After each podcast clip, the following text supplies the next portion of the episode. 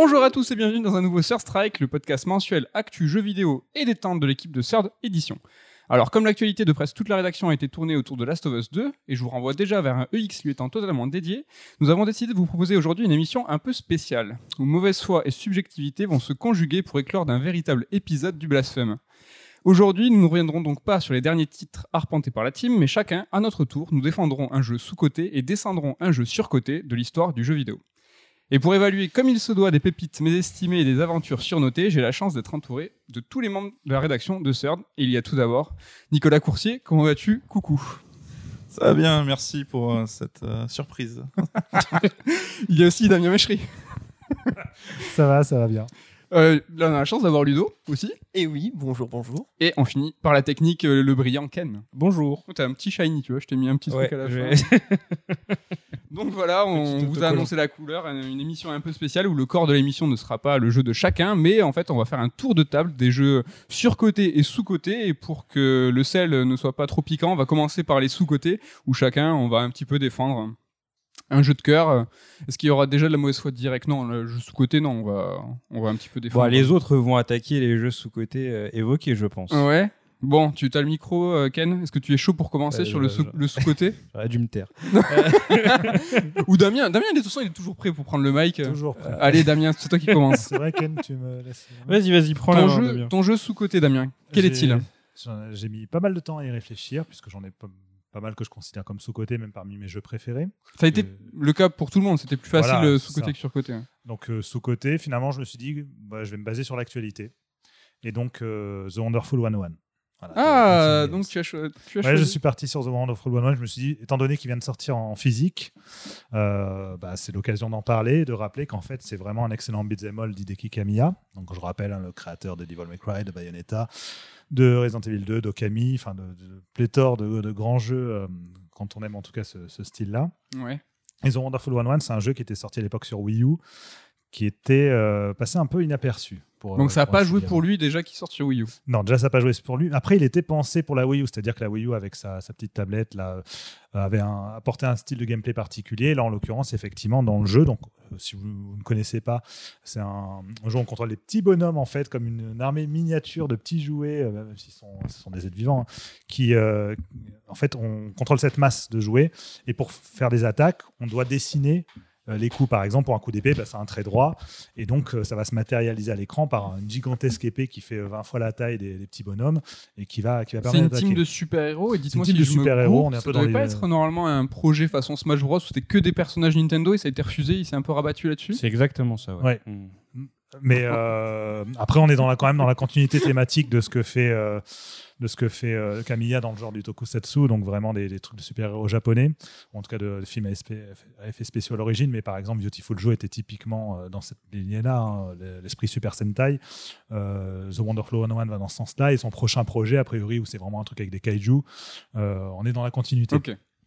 Et euh, Zone of Lawrence, en fait, c'est un jeu qui est très long.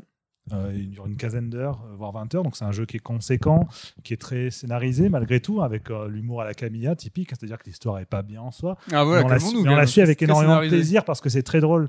En fait, chaque petit Il y a personnage. beaucoup de euh, cutscenes entre les niveaux euh, Il y a des, des personnages qui vont parler régulièrement. donc c'est vrai qu'il y a tout un humour dans, dans l'écriture, dans les dialogues, dans la caractérisation des personnages qui fait qu'on se marre tout le long. Des situations qui se renouvellent beaucoup. Malgré tout, on pourrait croire que le jeu peut être vite répétitif en fait avec même son style graphique un peu particulier. Et en fait non il s'est renouvelé les situations il s'est renouvelé son gameplay qui euh, au fil du temps devient une, une grande richesse. Est-ce qu'on peut te surtout, couper c'est- direct sur le gameplay ou on te laisse euh, bah, finir juste ton live finir sur euh, la question du euh, la montée en puissance. C'est-à-dire que Ah. moi ce que j'avais adoré dans Bayonetta aussi par exemple c'était vraiment cette sensation de montée en puissance. Le jeu qui part très fort et qui s'arrête jamais et qui au contraire va de plus en plus haut. Et The Wonderful 101 c'est un peu la même chose. On finit d'ailleurs effectivement dans bon, sans trop spoiler mais encore une fois on finit dans un grand combat euh, Oh, tu spatial quoi Enfin, voilà. Un combat spatial. Bah, ça se base, ça, ça- on se bat dans l'espace contre des entités géantes. Enfin voilà, vraiment des trucs euh, épiques au possible euh, à la Gurren Lagann ou à la Bayonetta justement. Ok. Donc ça va très loin. Euh, c'est un jeu qui surtout en termes de gameplay, vous allez me chambrer là-dessus, mais je crois qu'aucun d'entre vous n'y a vraiment joué euh, pleinement. C'est un jeu qui est difficile à prendre en main. Je l'avoue. Pleine- pleinement. On a essayé. euh, bon, moi, j'ai essayé quelques heures. Et Ouais. Ken, je crois, il y a au moins joué 10 heures. Oui. Alors, on l'a certes pas terminé. Ken n'aime- n'aime pas Mad Max Fury Road, donc à partir de là, c'est un peu compliqué. Lequel en plus il est même pas là donc il peut pas répondre. Il est en train de. Il de... peut pas se défendre. il J'abuse de un la peu. régie technique, tu sais, comme dans les concerts quand il y a un, Voilà, guitariste ça. qui a pété une corde, Non, là, mais il est en train de. Je, et mais je comprends tout à fait que même après 10 heures de jeu, finalement, on puisse ne pas l'apprécier. Après tout, le, après tout, le jeu a son style. Parce qu'il c'est parce qu'il est tellement riche qu'il faut au minimum 10 heures pour le comprendre. Non, non, parce qu'en vrai, au bout de quelques heures, de 3 heures, on peut réussir à saisir en fait euh, là où le jeu veut nous emmener en termes de, ga- de gameplay et à comprendre les- ses subtilités en fait. C'est-à-dire que une fois qu'on maîtrise, c'est bon, mais on peut y passer 10 heures et pas maîtriser parce que tout simplement on n'accroche pas au concept aussi. Ça, ça peut arriver. Moi, Ou j'ai on peut maîtriser quelques heures, j'avais l'impression de diriger une armée de Pikmin super-héros qui ne me- m'écoutaient pas en fait. C'est-à-dire Ouais, que- c'est le bordel. C'est ça le problème de jeu. hein, C'est que ouais, tu. Alors qu'en vrai, c'est super bien pensé et c'est vraiment la Bayonetta, c'est-à-dire qu'une fois qu'on finit par maîtriser tout ce qui est esquive, coup, attaque en même temps, enfin, on peut par exemple euh, vraiment dessiner plusieurs armes en même temps et du coup on peut créer des combos à ce niveau-là assez, euh, enfin assez infini presque. Donc c'est euh, c'est d'une vraie richesse et comme je disais, les situations se renouvellent. Camilla, comme en son habitude, il rend des hommages à, à divers jeux euh, qui l'ont marqué euh, plus jeune. Il y a notamment un superbe hommage à Punch Out que j'ai euh, que j'ai bien adoré dans le jeu. Donc c'est vraiment euh, non, c'est très riche. Après voilà, on, on peut ne pas adhérer, mais j'avais envie de le défendre parce que c'est un jeu qui s'était vendu, je crois, à 6000 exemplaires à sa sortie euh, sur Wii U. Alors, on sait- un truc pathétique. on n'a pas encore ouais. statué sur le sous-côté, mais il s'est souvent vendu en tout cas, c'est sûr. Et c'est sous-vendu. à l'époque, les critiques n'avaient pas été tendres avec lui. euh, je me rappelle de notes pas terribles, mais justement parce que voilà, le jeu, est- c'est aussi un jeu qui, euh, qui est très long, comme je le disais, et qui peut-être nécessite aussi d'être refait pour, le, euh, pour être mieux le appréhendé. studio a réussi un Kickstarter pour le faire revenir. Il est sorti en démat dans l'indifférence totale. Dans l'indifférence Ouais. totale, et j'ai l'impression que la sortie physique est aussi dans l'indifférence totale. Ouais. Donc ça fait un peu de la peine. Il a une seconde vie ce jeu, et finalement, sa seconde vie, elle passe aussi. Ken, t'as un avis euh, là-dessus? C'est vrai que t'as joué 10 heures dessus. Je m'y suis mis deux fois parce que Ah, je quand suis- même. euh, ouais ouais une fois j'ai lâché la deuxième fois j'ai lâché parce que je suis un grand fan des jeux Platinum et surtout des jeux de Camilla mais euh, mais euh, ouais j'arrive pas à accrocher. Je trouve que le jeu en termes de rythme justement il est tout le temps au taquet. Et du coup t'arrives pas à vraiment sentir une gradation dans ta progression. C'est tout le temps euh, ça y va à mort à mort à mort. Euh, donc ça m'a gêné. Et puis c'est vrai que ouais c'est en fait j'ai l'impression que le jeu veut te proposer beaucoup de choses à la fois et qu'il n'arrive pas à te les délivrer. Et je sens je suis frustré parce que je sens qu'il que si jamais le truc se débloquait chez moi, je passerais un, un moment génial sur le jeu plutôt ta parce que, cam en plus. parce que c'est exactement ma cam. Mais le truc, c'est qu'à deux reprises, j'ai essayé et à deux reprises, le jeu m'est vraiment tombé des mains très naturellement. La deuxième fois, j'étais dans une espèce d'autoconviction où je me disais Ah, je passe un bon moment, genre, comme ça, avec un sourire un peu forcé. Et euh, le jeu m'est tombé des mains naturellement. C'est juste qu'un jour, j'ai éteint en me disant Je reprends le main. J'y ai jamais rejoué. euh, Avec ensuite, quoi. jamais 203, tu le réessayeras Oui, une bah, troisième fois. Peut-être, ouais. hein, Tu je vais peut-être me le rechoper sur Switch parce qu'il va se tu- retrouver à Tu que disais qu'il était brouillon. Est-ce que, enfin, moi, quand j'y joué, c'est que j'aurais du mal à désigner son genre, tu vois, et je le trouve hybride. C'est vraiment un beat'em all. hein. Ouais, bah, je sais pas. J'arrive, euh, je sais pas. Je trouve qu'il est Mais c'est parce que c'est son, son apparence, concept, enfin son concept qui paraît bizarre au premier abord, c'est pour ça. Mais en vrai, c'est un pur beat'em all. Ok. C'est- Et une fois qu'on a, qu'on se met ça en tête, qu'on se dit, ben, je vais jouer comme un vrai beat'em all, comme un Devil May Cry, comme un Bayonetta, bah, déjà, donc avec Ken, bah, il faut s'auto, auto-convaincre. Il faut faire de l'auto-hypnose comme dans les personnages de- des jeux. Kojima. Bon, petit tour de table sur euh, la conviction de, de- de Damien. Est-ce que sous-côté, il est vraiment sous-côté Ludo? Qu'est-ce que t'en as pensé? J'en sais rien, j'ai jamais joué à ce jeu. Non, mais est-ce que Damien t'a convaincu? Tu l'as Ah, ah tu- oui, oui, ah non, mais j'en sais rien, j'ai Ah, pas si, écouté. si. Me fais pas chier. Est-ce que Si, tu. si, Damien, euh, Damien m'a convaincu, surtout lorsqu'il dit qu'il faut du temps euh, pour euh, comprendre bien le système, Hmm. etc. Ça me rappelle certaines discussions que j'ai eues pour d'autres jeux qui commencent par un X et qui finissent par un M.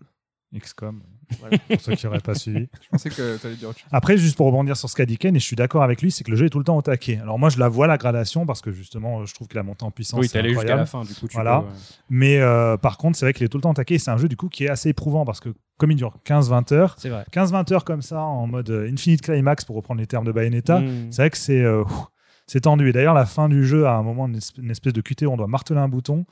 Et euh, t'es vraiment, enfin, j'étais à bout physiquement presque. mais, le, mais le jeu joue là-dessus. hein. Je laisse la surprise Ouais. pour ceux qui découvrent, mais ça, il y a un petit, un petit gag là-dessus. Et euh, enfin, un petit gag qui m'a fait hurler de rire. Mais voilà, donc c'est vraiment, euh, non, c'est, je peux comprendre ce côté oppressant. euh. Ken, est-ce que toi, tu euh, le trouves sous-côté? Damien t'a convaincu? Bah, en fait, c'est compliqué parce que je sais que le jeu a sûrement du potentiel, mais à partir du moment où il n'arrive pas à, à dévoiler son potentiel au plus grand nombre, c'est qu'il a raté quelque chose selon moi. Et donc, du coup, sous côté, non, je pense pas. C'est que si jamais les gens sont passés à côté, c'est parce que le jeu a justement manqué de, euh, comment dire, de, clarté euh, dans, dans son message, dans sa façon d'être, pour que les gens puissent y adhérer. Ouais. Coucou. Bah ouais, assez d'accord avec ce que dit Ken, parce que moi le premier, hein, j'avais une Wii U, je suis fan de Camilla et de Platinum et tout, et c'est un jeu qui m'a jamais, euh, qui a jamais su me catcher, donc j'ai jamais essayé en fait, tout court, donc je pourrais même pas dire. T'as grave aimé Beautiful Joe, c'est Ouais, pas la- ouais. thématique qui t'a rebuté. Mais là, ce qui était bah, la DA, la vue un peu euh, isométrique lointaine, tout ça, bah, ça m'a jamais trop trop excité.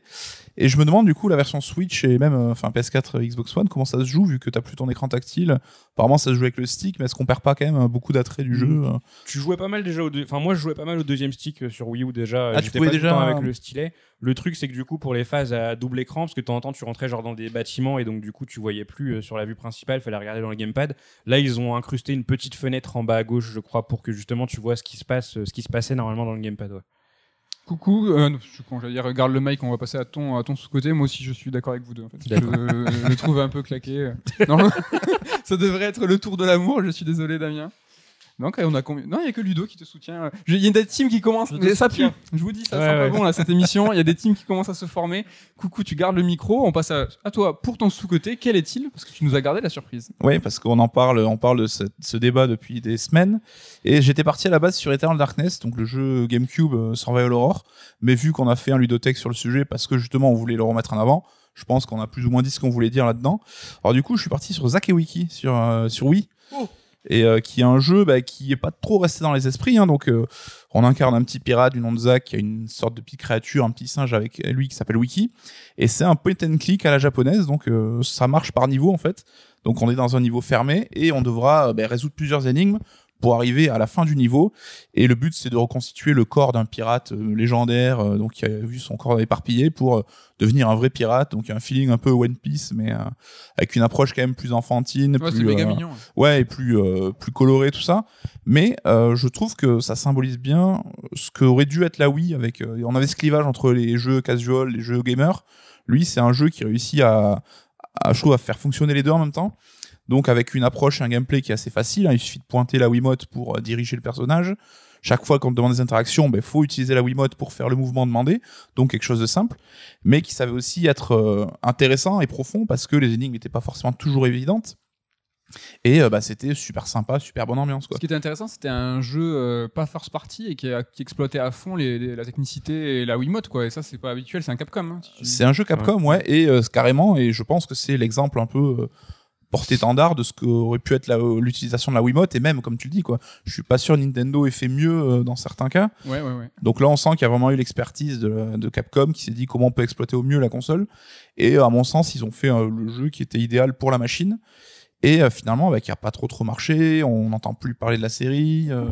Et c'est marrant qu'il ait pas tant marché que ça parce que vraiment Capcom, je trouve qu'ils ont bien singé Nintendo euh, parce que t'as vraiment l'impression que c'est un jeu qui est first party autant dans le côté un petit peu enfantin que dans le gameplay très carré, très poliché, les menus super bien faits, Ouais. les, les petites. Alors c'est quoi T'avais des pièces, t'avais des, des sous-quêtes hein, de temps en temps euh, par chaque euh, chaque tableau, tu pouvais aller un petit peu plus loin que la euh, quête principale. Et, ouais. Enfin, c'était vraiment super super bien fait et on aurait pu croire, je pense tous, que c'était un jeu Nintendo et ça pas ça a pas pris. quoi. Ouais, c'est vrai qu'on est les premiers à fustiger Capcom hein, quand ils ont tendance à recycler à foison, on les connaît maintenant. Bah ouais. Et là, c'était leur premier jeu sur la Wii. Et euh, là où peut-être certains attendaient du Resident ou du Onimusha ou j'en sais rien, bah, ils sont arrivés avec un nouveau concept, une nouvelle licence. Et bah du coup, bah ça leur a pas porté chance, hein, parce que je je connais pas les ventes, mais je suis pas sûr que Ouais, c'est atteint le million ou quoi que ce soit. Donc pas une euh, foudre. Ouais. Ken, ça te dit quelque chose toi? Euh, j'ai vu passer le jeu, j'en ai entendu parler, mais c'est vrai que j'étais passé complètement à côté de la Wii euh, à sa sortie, tout du moins. J'ai rattrapé mon retard avec la Wii U. Et euh, le jeu a l'air intéressant, tout du moins. Je l'avais vu passer, je sais qu'il y a beaucoup de gens qui l'ont apprécié. Mm. Le côté point and click me refroidit un petit peu parce que c'est vrai que c'est pas trop mon délire, mais euh, je pense que ça mérite. euh, Ouais, mais c'est point and click dans le système. C'est Ouais. vraiment euh, de la 3D euh, vue de loin avec t'as une sorte d'isométrie un peu comme Wonderful. Hein. C'est Oui, oui, oui. Au-dessus de, au- au-dessus de la mêlée. Mais euh, moi, c'est plus systémique qu'autre chose le côté point and click. Et c'est pas, on hein. tombe pas dans le Monkey Island. Alors, ça reste rigolo et tout, mais c'est Ouais. pas absurde dans la résolution d'énigmes. Tu vois, c'est quand même un peu plus Ouais. compréhensible Ouais, ouais, et plus sympa, quoi. Donc, Je t'ai euh, fait un ouais, mon gars, ouais, c'est trop ça. t'as trop raison. Ludo, Ludo est-ce que ça te parle, Zakanuki? Bah, moi, n'ayant pas eu de Wii, je m'étais pas très, très intéressé à la ludothèque de la Wii de manière euh, générale à cette époque-là. Euh, donc euh, rien que le nom, je connaissais pas en fait. Ah. Est-ce que ça te, ça te branche, là, ce petit. euh, Euh, Est-ce que Coucou t'a convaincu? Bah, en tout cas, oui, je pense que c'est, euh, je pense que c'est un bon jeu, en effet. Euh, après, est-ce que j'ai envie d'y jouer? Non, enfin, les point and click, c'est un, petit peu, quand c'est un petit peu, non, mais c'est un peu comme Ken. Moi, les point and click, je- c'est pas trop mon truc. Ok. Et toi, Damien, ça te parle? J'aime les point and click. Ah. Je connais Zakewiki de nom et même de réputation. D'ailleurs, c'est pour ça que je suis étonné de le voir en sous-côté pour la qualité du jeu parce que j'en ai toujours entendu beaucoup de bien en fait de ce jeu. Ah, Justement, c'est le. Mais c'est vrai que c'est un jeu qui euh, bah, qui a pas été euh, qui a pas été vendu et que tout le monde a oublié en fait. Mais euh, C'est pas le, le- le propre du sous-côté. Ouais, mais sous côté, euh, quand j'ai cité The Wonderful 101, c'est que non seulement il s'est pas vendu, mais en plus que ceux nul. qui ont joué n'ont pas trop apprécié. Oui, Ouais, je comprends ce que tu dis. Mais, mais je suis d'accord, c'est vrai que Zack and Wiki a. en tout cas, avait une belle réputation, donc pourquoi pas l'essayer un jour. Moi, j'aime bien en plus les point and click, donc euh, ça, ça me donne envie. Est-ce Euh, que ça collerait euh, avec l'écran tactile de la Switch? Bah, c'est ce que j'étais en train de réfléchir. Est-ce qu'aujourd'hui, il y a une façon d'y jouer simple, hormis de. Bah, tout était tellement axé sur la Wiimote et le mouvement. Ouais. Je pense Bah, que ça avec serait compliqué à adapter. Ouais, si, c'est vrai que les Joy-Con, Ouais, remarque, c'est des Wiimote-like, hein, euh, donc tu pourrais pas jouer en, en nomade, mais. euh, Enfin, ouais, j'ai pris moi le côté sous-côté justement pour euh, donner envie aux gens de découvrir un jeu qui était peut-être passé à côté en fait. On reste dans le l'ordre d'able que vous ne connaissez pas, mais après coucou, il y a Ken. Ouais. Et tu as lâché le mic au début, tu l'as laissé à Damien. Hop, je le hop, rattrape. Tu le rattrapes. Ouais. À toi. Alors, euh, moi, mon jeu Envoie le sous-côté, euh, c'est un jeu oublié aussi, hein, euh, qui m'a, qui m'a, qui m'a marqué moi de mon côté, et je pense qu'il mérite vraiment, euh, il mériterait par exemple un remaster, même s'il est rétro-compatible sur Xbox One. C'est Lost Planet Extreme Condition, qui était sorti en 2000. euh, attendez, j'ai mon pense-bête qui est juste là, non 2007, 2008, je crois. Euh, nanana, 2006, putain. 2006. Attends, 2006 au Japon, donc ça devait être 2007 en Europe. Ça fait un petit moment. Euh, jeu de Capcom, du coup. Euh, Jun Takeuchi à la production. euh, Keiji Inafune en producteur exécutif, si je dis pas de bêtises. Donc Jun Takeuchi, c'est les Resident Evil. hein. Par la suite, il a fait le 5, euh, le 6 en producteur. Et je sais pas qui réalise par contre, mais bref. Et donc c'est un jeu qui se passe du coup sur une planète fictive qui s'appelle EDN 3. Et euh, très souvent, le jeu, il y a un petit amalgame avec lui, c'est qu'en fait, il y a un système dans le jeu qui est, à mon sens, révolutionnaire. C'est le système de thermoénergie. En fait, le jeu, c'est un sort de person shooter. Il était sorti en même temps que Gears of War, mais là où Gears of War partait sur un, un jeu, un TPS où justement tu te caches, euh, beaucoup de, de jeux de couverture, etc., qui sont ensuite développés dans le TPS. Lost Planet, c'est plus un TPS à l'ancienne qui joue encore avec une caméra euh, vraiment derrière le perso, pas, pas au niveau de l'épaule, avec une caméra assez libre. Et donc, tu étais dans des environnements assez libres. Et le truc, c'est que du coup, tu incarnes Wayne, qui est un personnage qui a un bras un petit peu spécial. Bon, c'est toujours très à la mode dans les jeux japonais, les bras un petit peu spéciaux Surtout chez Capcom. surtout chez Capcom. Et euh, en fait, le truc, c'est que son bras, en gros, il a besoin d'énergie en permanence parce que sinon, il fait une crise cardiaque.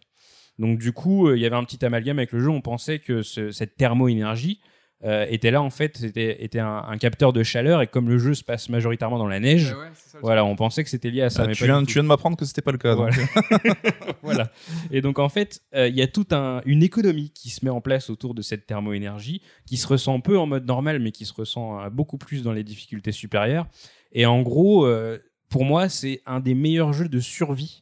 Parce que tu joues un personnage qui euh, a des moyens assez limités, il a uniquement un grappin. Le jeu a pas mal été épinglé parce que le perso se déplaçait très lentement, mais je pense que ça fait partie de l'expérience en fait Mhm. quand tu es dans une grande plaine, que ton perso il marche à vitesse humaine, entre guillemets, et que tu dois te sortir de là alors qu'il y a un lombric géant qui est en train de te chasser, enfin, tu as ce sentiment un peu survie, tu vois, et en plus, tu vois ta jauge tomber en permanence. Ouais, parce que l'essentiel des ennemis, c'est des insectes géants en fait. C'est ça, tu as d'un côté, euh, les, je crois qu'ils s'appellent littéralement les pirates de l'espace. Ah non, les pirates de l'espace, c'est encore un autre clan. Ouais, tu as deux factions humaines et Ok. tu as, aussi les acrides, du coup, qui sont des, Ok. des insectes. Il y a un petit côté Starship Troopers dans le jeu. À fond. euh, Ouais. Et donc, du coup, euh, les ennemis lâchent de la thermoénergie, les acrides.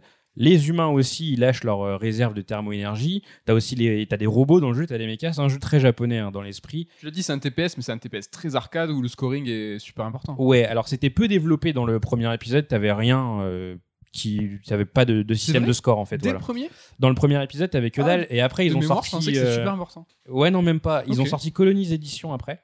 Ok. qui là par contre avait un système de score, il y avait un mode score attaque et donc du coup ça rajoutait euh, déjà de la rejouabilité au jeu qui en avait à mon sens beaucoup. D'accord. Donc mais c'est vrai que le, le jeu de base c'est un peu dommage, il y avait rien qui était basé sur la performance entre guillemets et si tu rejouais c'était vraiment juste pour le kiff de refaire les missions ou chercher les médailles qui étaient super bien cachées, tu devais tirer dessus. Et euh, ouais du coup c'est vraiment un jeu qui m'a fait vivre euh, des, des choses folles parce que euh, des fois t'es vraiment dans la merde la plus totale t'as un robot qui est près de toi et euh, de façon primaire, t'as tendance à te dire bah je vais prendre le robot et je vais aller défoncer tout le monde. Sauf que le robot te mange plus d'énergie que si t'es à pied, normal, il te bouffe du carburant.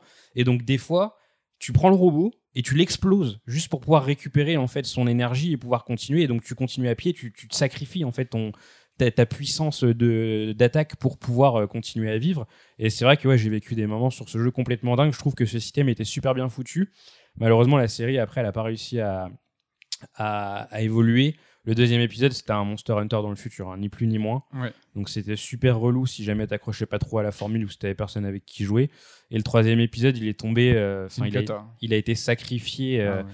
Euh, avec toutes ces licences, euh, surtout de jeux Capcom, euh, qui sont passées du côté occidental. C'est je- marrant, je l'associe vachement à Dead Space 3. C'est Ouais. ben ouais, parce qu'ils sont tous les deux très nuls. Ouais. Ils sont le Dead Space 3 est vachement articulé aussi sur une planète de glace Ouais. et c'est des jeux, c'est bon, presque des direct to DVD. Ils sont personne n'en les a vus en magasin. Non mais c'est ça, ouais. Et qui ont perdu un peu l'esprit original. et qui ont aussi, perdu l'esprit originel. ouais. Bah c'est ça, c'est que comme je disais, euh, enfin Lost Planet 3, euh, c'était fait par un studio qui avait fait je sais plus quel jeu d'avion avant euh, Turning Point, je sais plus comment. Non, je sais plus comment s'appelait le jeu, mais bref. Ok. Et euh, ils, ils sont complètement passés à côté de la philosophie Lost Planet en, en fait, ne, ne serait-ce qu'en mettant la caméra justement à l'épaule, comme si c'était un, un banal TPS, alors que Lost Planet se démarquait par le fait que justement tu avais un personnage qui, euh, enfin tu pouvais bien tourner autour de la caméra, c'était c'était super bien foutu niveau gameplay. Et là, ils sont complètement passés à côté de, à côté du principe, donc du coup, ça m'a, ça, ça m'a, j'ai même pas acheté le jeu en fait, hein, tout simplement. Je suis passé complètement à côté. Ouais. Coucou. Ouais, et je pense en fait c'est un peu le problème du jeu et du premier Lost Planet que j'avais fait à l'époque, bah, avec toi, Matt d'ailleurs, on Ouais. avait bien kiffé. Mais j'ai- euh, de mes souvenirs, j'ai l'impression que Capcom l'avait un peu vendu comme le gros jeu d'action cinématographique, tu vois. Ouais. Comme ça commençait à se faire, comme tu dis, avec Gears et tout. Et pour en fait se retrouver avec un trip arcade presque un peu rétro par certains aspects, tu vois. C'est vrai, ouais. Et je pense que ça a un peu desservi le jeu, ce- cette double communication chelou. Et je sais que ça finissait en combat de boss à la fin, c'était n'importe quoi aussi. C'était euh, Ouais, c'est tout- un combat spatial t'as pour des un- combats, ouais, le, le dernier boss, c'est un combat de, un combat de mecha euh, dans le Un dans peu à la Zoé, quoi, ouais, on- c'est, du gros délire, ouais. Et le côté sous-côté, justement, et fonctionne bien parce que comme Zack and Wiki, euh, c'est encore une nouvelle initiative de Capcom de- d'installer une nouvelle franchise, Ouais. là où on les critique toujours de recycler. Et pour le coup, bon, eux, ils ont essayé de réitérer après, ça n'a pas fonctionné. Mais ouais, là, je trouve qu'il y a déjà un petit pattern Capcom. euh, Après, le, le jeu s'est bien vendu hein, parce qu'il a dépassé, euh, Ouais. il a, il a dépassé le million, c'est sûr. Je crois même qu'il est, il est aux alentours des 2 millions d'exemplaires, donc il a, il a quand même bien marché. C'était pas un launcher de la 3.6, mais je sais que c'était vraiment un jeu que t'achetais pour, la, pour vraiment prendre une claque graphique aussi. C'était ouais. super beau à l'époque. Ils avaient sorti une démo à l'E3, j'avais vu le jeu, les, les traces dans la neige, etc. Ouais, j'étais comme un fou. Et c'est vrai que pour moi, c'est une de mes périodes préférées chez Capcom parce que euh, t'as Dead Rising qui est sorti en même temps. Et je trouve que Dead Encore une Rising. nouvelle licence à l'époque. Oui, voilà, exactement. Je Ils trouve étaient que- vivants. Oui, c'est ça. Ils, ils innovaient, ils cherchaient, des, ils cherchaient de nouvelles idées après avoir pas mal recyclé. Et euh, je trouve que Dead Rising a rétrospectivement, en tout cas le premier épisode et un petit peu le 2, ils ont un, petit succès d'estime. On sait, euh, on sait que c'était, c'était des chouettes jeux, mais Lost Planet, il a un petit peu été éclipsé euh, parce qu'il a plus, plus d'actualité passé le troisième épisode, donc du coup il est un peu, un peu mort dans l'esprit des gens et je trouve ça bête parce que enfin, c'est vraiment un jeu qui est, qui est super agréable à faire encore aujourd'hui. J'y ai rejoué il y a même pas un an là et j'ai passé un super moment dessus. ouais. Damien? Tu as réussi à me donner envie, Ken, surtout l'expérience que tu décris, finalement, c'est pas celle qu'on a dont se souvient en fait vis-à-vis vis-à-vis du jeu justement Ouais. ce que disait Coucou même le côté survie dont tu parles enfin c'est- vraiment pas quelque chose que j'avais euh, en tête après moi je l'ai pas fait pour le coup Lost Planet j'avais joué une heure euh, une heure et demie chez un ami et c'est un pour l'anecdote un moment un peu parti- particulier parce qu'il venait de découvrir qu'on pouvait sur la 360 mettre euh, des musiques en fond Oui. et euh, du coup, il avait mis les bandes son de Yoko Kano pour Escaflowne et euh, Suseino Aqua- Aquarion, vraiment les morceaux les plus épiques avec les grandes chorales et tout. Il a mis du Carmina Burana. et donc, du coup, ça faisait des joutes monstrueuses contre les insectes géants avec les mechas. Enfin, c'était vraiment. J'ai ce, souvenir super épique du jeu, mais enfin, la manière dont on parle, en tout cas, m'intrigue et ça m'a donné envie Mais de, de- le refaire peut-être-. C'est peut-être un truc que tu ressens plus dans les niveaux, niveaux de difficulté supérieurs. C'est vrai que quand tu joues en normal, cette jauge, tu la vois, mais très souvent, tu es au taquet et t'as pas de difficulté particulière. Mais euh, en difficile et surtout en extrême, elles fond à une vitesse phénoménale et t'es tout le temps en train de te dire j'ai pas envie de sauter, j'ai pas envie de faire une roulade, j'ai pas envie de prendre un robot parce que ça va faire fondre encore plus ma barre.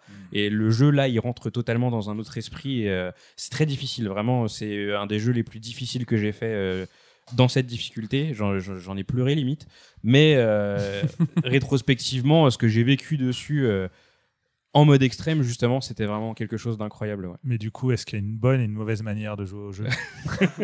En tout cas, je pense que tu nous as convaincus sur le sous-côté. Ça a l'air de, de fonctionner. Ludo, t'as pu poser tes mains dessus? Euh, bah, moi, je suis très surpris en fait de voir toute cette passion là qui sort de, de Ken parce que j'ai toujours entendu dire que Lost Planet c'était un peu un jeu pourri. Ouais, donc euh, du coup, ouais, non, c'est cool. Un vrai sous-côté, du coup. ça. Un vrai un sous-côté. vrai sous-côté. ouais. Ludo, garde le micro. C'était à toi Oui. de nous parler d'un jeu sous-côté. Alors au début, ça a été un peu dur pour moi d'en choisir un parce que parmi les jeux euh, que je considère comme excellents, bah, la plupart sont considérés comme excellents par euh, la plupart des gens, quoi. Il faut se mouiller. là. Euh, donc du coup, je suis allé dans les jeux euh, de, de seconde, seconde catégorie pour moi, tu vois. Un jeu qui est bon, mais euh, qui est considéré comme euh, moyen, voire même qui a été, euh, qui a été un peu oublié. C'est fou. surtout- Déjà, tous les jeux que tu considères comme excellents, ils sont considérés comme excellents. Ouais, on va dire les 15, euh, les 15 que je trouve vraiment extraordinaires, ouais. Ok, des- ok, ok. Alors même s'ils n'ont pas forcément été achetés par beaucoup de monde. Tu Ah. vois, Digital Devil Saga par exemple, c'est pas un jeu que il y a grand monde qui connaît, mais euh, les jeux qui, les gens qui l'ont fait euh, le trouvent en général excellent. Mais ça, on a Donc, beaucoup euh, discuté de la définition du sous-côté. Voilà. T'étais pas forcément d'accord avec nous, euh, ou on n'était pas en accord 100% sur qu'est-ce que c'est sous-côté. Est-ce que c'est un jeu qui s'est pas vendu mais qui est excellent? Est-ce que c'est un jeu qui a été joué par un petit groupe de personnes, tout le monde le trouve excellent mais finalement il s'est pas vendu? Bah, c'est ça. Pour moi, s'il y a un tout petit groupe de personnes euh, qui a joué un jeu et que tout le monde le trouve excellent, c'est pas un jeu sous côté, même si c'est pas beaucoup vendu. Mais vis-à-vis de En fait. l'industrie, simplement qu'il pas Vis-à-vis de reconnu à sa juste ouais. valeur, peut-être. Commercialement, on va dire, il est sous côté. Mais, euh, vis-à-vis du public. S'il a pas été vendu, c'est que peu de personnes l'ont bah, c'est que les gens le connaissent pas aussi. Tu vois, Digital Devil Saga, je pense que c'est un jeu qui est juste très peu connu. En Ouais. fait, t'en parles même à des fans de JRPG, il y en a qui connaissent pas. D'où le sous-côté. C'est que même les fans de JRPG, tu vois, ils ont, ils ont pas mis la main Ouais, dessus. ouais, mais c'est vrai que je l'ai plutôt pris en termes de critique, moi. C'est euh, si euh, les gens disent qu'un jeu est mauvais alors que je le trouve bon, là il est sous côté. Le suspense est intenable. Bon, après, voilà. Donc, du coup, bon, alors d'ailleurs, c'est bien de parler de Digital Devil Saga parce que c'est vraiment du JRPG. Je vais parler de JRPG et euh, je vais parler de Valkyrie Profile 2. Qui est donc la suite d'un jeu euh, qui est considéré comme culte hein, de, de l'époque, on va dire, de, de l'âge d'or de la PS1, le premier Valkyrie Profile. Et je trouve que Valkyrie Profile 2, il a été assez mal jugé justement parce que tout le monde a fait la comparaison avec le premier. Ouais. Et euh, les gens n'ont pas retrouvé ce qu'ils avaient- ce qu'ils aimaient en fait dans le premier. Euh, en particulier tout ce qui était la quête des Ainariar, donc les histoires de chaque Ainariar, les histoires très, tra- très tragiques de ces personnages. Euh, Est-ce que je réexplique un peu le principe de, Vite de- fait. ouais. S'il y a deux tours à Donc- faire après. euh, ouais. Dans le premier, non, mais dans le premier Valkyrie Profile, donc on contrôle une Valkyrie, l'Enes, qui cherche des, des humains qui vont bientôt mourir Mhm. pour récupérer leurs âmes et les amener au Valhalla pour le, le Ragnarok. Donc on est dans le 100% tragique, il n'y a pas de happy end. hein. Non, à chaque fois, tu vois en fait les, euh, les derniers instants de chaque personnage, donc c'est très tragique. En plus, tu as la musique de Sakuraba avec qui est euh, euh, tragique elle aussi, donc voilà. Euh, et dans le 2, bah, ils ont abandonné ça. Euh, tu peux toujours récupérer des Ainariar, mais en fait, c'est tu récupères des armes dans des donjons. Donc une épée par exemple, et cette épée, elle appartenait à quelqu'un qui est déjà mort. Et quand tu euh, obtiens l'épée, tu obtiens aussi l'âme de cette personne qui est emprisonnée dedans. Et ça y est, t'as l'Ainariar. Donc t'as pas euh, l'histoire euh, qui t'est contée. Mhm. Tu peux voir un petit bout d'histoire dans le profil du personnage, dans le menu en fait, mais c'est que du texte. Donc c'est complètement différent. C'était une préquelle, si j'ai pas de conneries, le 2. non? Ouais, ça se passe avant. Donc Alors ça même- justifie scénaristiquement que c'est pas le moment venu de récupérer les guerriers, tout ça, quoi. Voilà, tout à fait. Donc euh, là, c'est pas du tout le Ragnarok, c'est autre chose. Et euh, donc il y a beaucoup de gens qui, voilà, ils ont vu ça déjà. bah, ouais, il y en a certains, ils ont juste vu ça, ils ont dit bon bah c'est pas, c'est pas un jeu pour moi, je suis déçu. euh, Valkyrie Profile, c'est pas ça. Donc, Valkyrie Profile graphisme 2, aussi, il y a c'est un jeu plus, euh, c'est un JRPG assez classique en fait, avec une trame assez classique, comme dans un Final Fantasy en fait. Tu suis, euh, t'as ton groupe de personnages et puis euh, t'as des événements, des scènes cinématiques, etc. Donc t'as plus la structure très singulière du premier Valkyrie Profile. Mais euh, par contre, c'est un jeu qui est euh, magnifique déjà. C'est un des plus beaux jeux de la PS2. Euh, bah, il, a, il est arrivé en fin de vie. hein. C'est 2006 au Japon, donc ça doit être 2007 chez nous. Été 2007, je crois, chez nous. Donc c'est peut-être aussi pour ça d'ailleurs qu'il y a des gens qui n'y ont tout simplement pas joué parce qu'il y avait la Xbox 360 qui était déjà sortie chez nous, donc peut-être qu'il y avait des gens qui avaient fait le- déjà la transition. Et, et surtout qu'il y a un système de combat qui est extrêmement bon quoi. Alors, je sais qu'il pas est si plus évolué que le premier C'est à peu près alors, le même. hein, en, mais- fait, bah, en fait, il y a deux phases dedans. Tu as une phase de déplacement et une phase de combat. La phase de combat, c'est exactement la même que Valkyrie Profile 1, où tu as une touche associée à chaque perso, tu peux faire des combos, tout ça. Donc ça, c'est toujours aussi excellent. Mais euh, la phase de déplacement, c'est unique en fait. Je crois que j'ai jamais vu ça dans un autre jeu. C'est que tu es dans une arène 3D, euh, tu as ton perso, tu as les ennemis, et en fait, tant que toi tu bouges pas, les ennemis bougent pas non plus. Si tu fais deux pas, les ennemis font deux pas. en fait. Et euh, tu as moyen de faire euh, un dash qui, euh, pendant le dash, en fait, tu consommes de l'énergie. En gros, tu as une barre, tu as de l'énergie limitée. Mais pendant le dash, les ennemis, eux, ne bougent pas. Ce qui fait que tu peux arriver dans leur dos et euh, commencer le combat de- et avoir la priorité sur le combat. En fait. Donc c'est ça qui est important, c'est d'avoir la priorité sur chaque combat que tu vas faire dans l'arène. Il y a un délire plus tactique en fait par rapport au premier quoi. Ouais, complètement. Bah, t'as tout cet aspect déplacement, mouvement, qu'il faut réfléchir en amont, en fait, qu'il n'y avait pas dans le premier. Après, par contre, ça devient euh, bah, le, système du premier avec les quatre touches. Donc euh, voilà, ce système de combat est vraiment, euh, bah, il est jouissif en fait, hein, mais rien qu'au niveau des effets aussi, au niveau des, effets sonores, des animations, tout est, tout est excellent pour un jeu PS2. C'est un jeu qui est très satisfaisant en fait à jouer, très agréable tout le temps. Est-ce qu'il n'a pas été moins culte et justement, est-ce qu'il n'est pas sous-côté parce qu'il est dans l'ombre du, du premier? Ah si, complètement. Je C'est un peu comme je à la pense. Chrono Trigger Chrono Cross, non Où le premier t'a- t'a- a tellement marqué et le second a voulu s'en détacher par plein, plein d'aspects. Ça n'empêche pas qu'il est peut-être aussi bon, mais dans l'esprit collectif, peut-être que j'ai l'impression Bon qu'il après il a passe un quelques peu, euh, défauts. Hein. Tu prends par exemple la mise en scène, elle est pas forcément euh, incroyable parce que alors je sais pas qui c'est qui a eu l'idée de pas mettre de musique pendant les scènes cinématiques, mais c'est. Non, mais les c'était une RPS2, ils se mauvaise idée. cherchaient, hein, les, euh, Ouais. les développeurs japonais, ils n'y Ouais, ouais. pas, hein, les mises en scène. Voilà. Par contre euh, la musique en dehors de ça, donc euh, c'est toujours Sakuraba qui fait la musique. C'est vraiment pas du Sakuraba en mode automatique. C'est du Sakuraba euh, top niveau. euh, c'est extraordinaire. C'est une bande son de 4 CD qui est incroyable. L'héroïne aussi était un peu moins marquante, euh, Silmeria, Clina, euh, NES. Ouais, parce qu'en fait, tu contrôles pas Silmeria, tu contrôles pas la Valkyrie elle-même, tu contrôles Alicia, qui est le réceptacle humain de Silmeria. Donc il y a deux personnalités en fait en elle. Il y a la petite fille et il y a Silmeria. Euh, mais j'aime bien Alicia, moi en fait. Ok, c'est pas Ouais. ça spécialement le problème. Non, non. Bon, alors au niveau du scénario, il y a quelques trucs un petit peu. Bon, euh, voilà. C'est pas parfait, parfait, mais c'est quand même très agréable. Damien, un fan de JRPG, est-ce que tu trouves qu'il est sous-côté Je l'ai pas fait le 2. J'ai fait le 1. Et Que nous, ça j'adore. colle un peu. Pourquoi tu l'as pas fait? Euh, effectivement, parce que il m'a, euh, tous mes amis euh, qui avaient à peu près les mêmes goûts que moi, la manière dont on l'avait vendu ne m'avait pas du tout donné envie. Et ce que j'en avais vu après en essayant les premières heures, c'est vrai que j'avais pas été euh, particulièrement emballé, notamment parce que moi la mise en scène soporifique m'insupportait, euh, alors que c'est ce que je recherchais avant tout, c'était de la narration justement dans un, dans un Val Pro. Après c'est vrai que le système de combat de ce que j'en avais pu en tester, c'était- ça avait l'air assez génial. Mais euh, j'en profite, euh, puisque tu euh, parles de ce Valkyrie Profile 2, euh, pour parler d'un autre Valpro sous-côté, c'est celui Covenant of the Plume, qui est sorti sur, sur DS, qui lui est vraiment un tactical, mais qui va finalement quelque part dans cette continuité, c'est-à-dire qu'on a ce côté damier du tacticals, mais par contre les combats en eux-mêmes se font avec les, avec les touches, en fait, comme ouais, dans... c'est le même, à peu près le même Ce qui est un peu dans- d'ailleurs la même chose qu'on avait dans Bahamut Lagoon hein, sur Super NES où tu avais d'abord les phases en fait en damier. Une fois que tu euh, commençais l'affrontement, on, passe- on basculait quelque part en mode tour par tour à la JRPG classique. Donc c'est euh, voilà, mais Valpro comme dans the Plume, l'avantage par rapport aux deux, c'est qu'il retrouve en fait le ton, euh, l'atmosphère un peu tragique du premier.